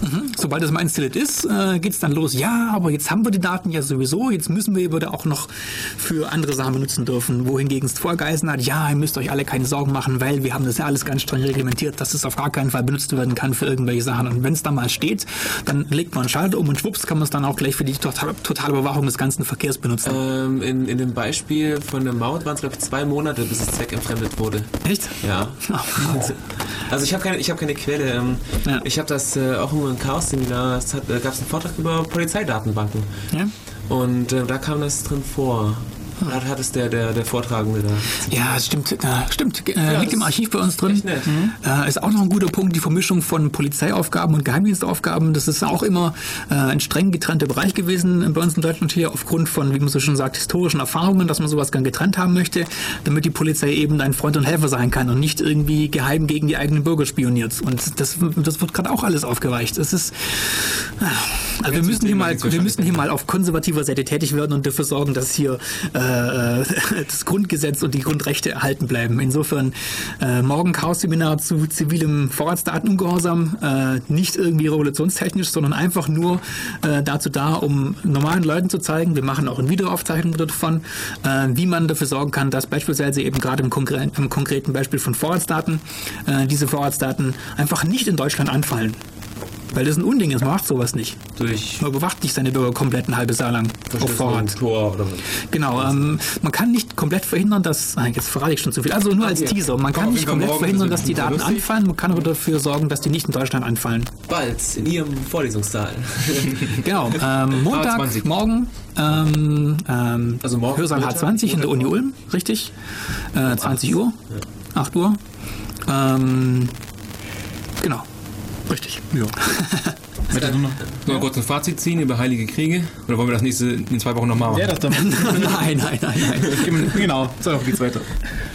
Ich kann ja ein bisschen E-Mail Wir haben ein paar wichtige heilige Kriege vergessen jetzt. Desktop Ja, es- Environments, KDE, GNOME, Ja, Mac, Windows. Im Chat kam jetzt auch äh, so, äh, so diese Tilling oder Tiling Window Manager, also die halt splitten so und äh, überlappende Window Manager. Wurde es Window noch- Manager, ja. E17, FVWM, Red Poison, Red Ja, das klingt für X. Der Anti-WM. der Anti-WM. Betriebssystemkrieg. Cocoa Carbon Äh, als Mac-User. Schöner heiliger. Krieg. Ja, schon ein bisschen viel. Aber der Anruf hat uns trotzdem gefreut. Ja, zentrali zentralisierte Systeme vs dezentrale Systeme. Jabber vs ICQ. Jabber, genau. Ja, Das ist aber kein heiliger Krieg, ich meine, das ist eindeutig klar. das ist eigentlich klar. Warum Das, man ja. ICQ Obwohl nicht ich, ge- sollte, ja, ich gebe dazu, dass ich Skype benutze, weil es einfach gut funktioniert. Das ist ein bisschen blöd. Also ich habe nicht alle Leute, die, mit denen ich mich unterhalte, äh, auf, auf Jabber. Also als ich das geschrieben habe, hatte ich damit äh, im, im Hinterkopf, dass es ja Revisionskontrollsysteme gibt, die zentralisiert sind und die werden auch stark benutzt. Zum Beispiel SVN. Und äh, auf der anderen Seite gibt es dann halt äh, Git oder Mercurial oder Darks. Und ja, im Endeffekt, äh, dezentrale Systeme sind eigentlich, ja, kann man schon sagen, sind besser, weil die halt das zentrale System äh, nachbauen können. Weil du dezentral bist, dann kannst du halt dezentral nachbauen. Und du hast halt noch den positiven Effekt, dass du halt dezentral bist, wenn du es möchtest. Aber gut, ähm, das war's für Ja, uns ich schon. heute. Schon seit, ja. Ich bedanke mich bei allen hier, auch im Chat. Das war so schön. Vielleicht können wir mal einen zweiten Laberteil machen oder sowas. Ja, Sylphid VS, Smart VS, Thunderbird. Oh.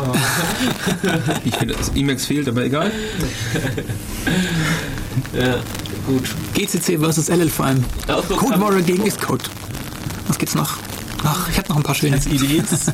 IDEs, Eclipse gegen Xcode, ja. ja, NetBeans gab's ja auch mal. NetBeans, ja. Es wird jetzt langsam vorbei. IBM JDK Bist gegen Java JDK. Okay, dann sagen wir Danke. Alle mal Tschüss sagen vielleicht. Jupp, ciao. Ciao. Gut. Du auch? Komm schon, wir, hören nicht eher auf, bis du Tschüss gesagt Wir haben hast. Okay, ciao.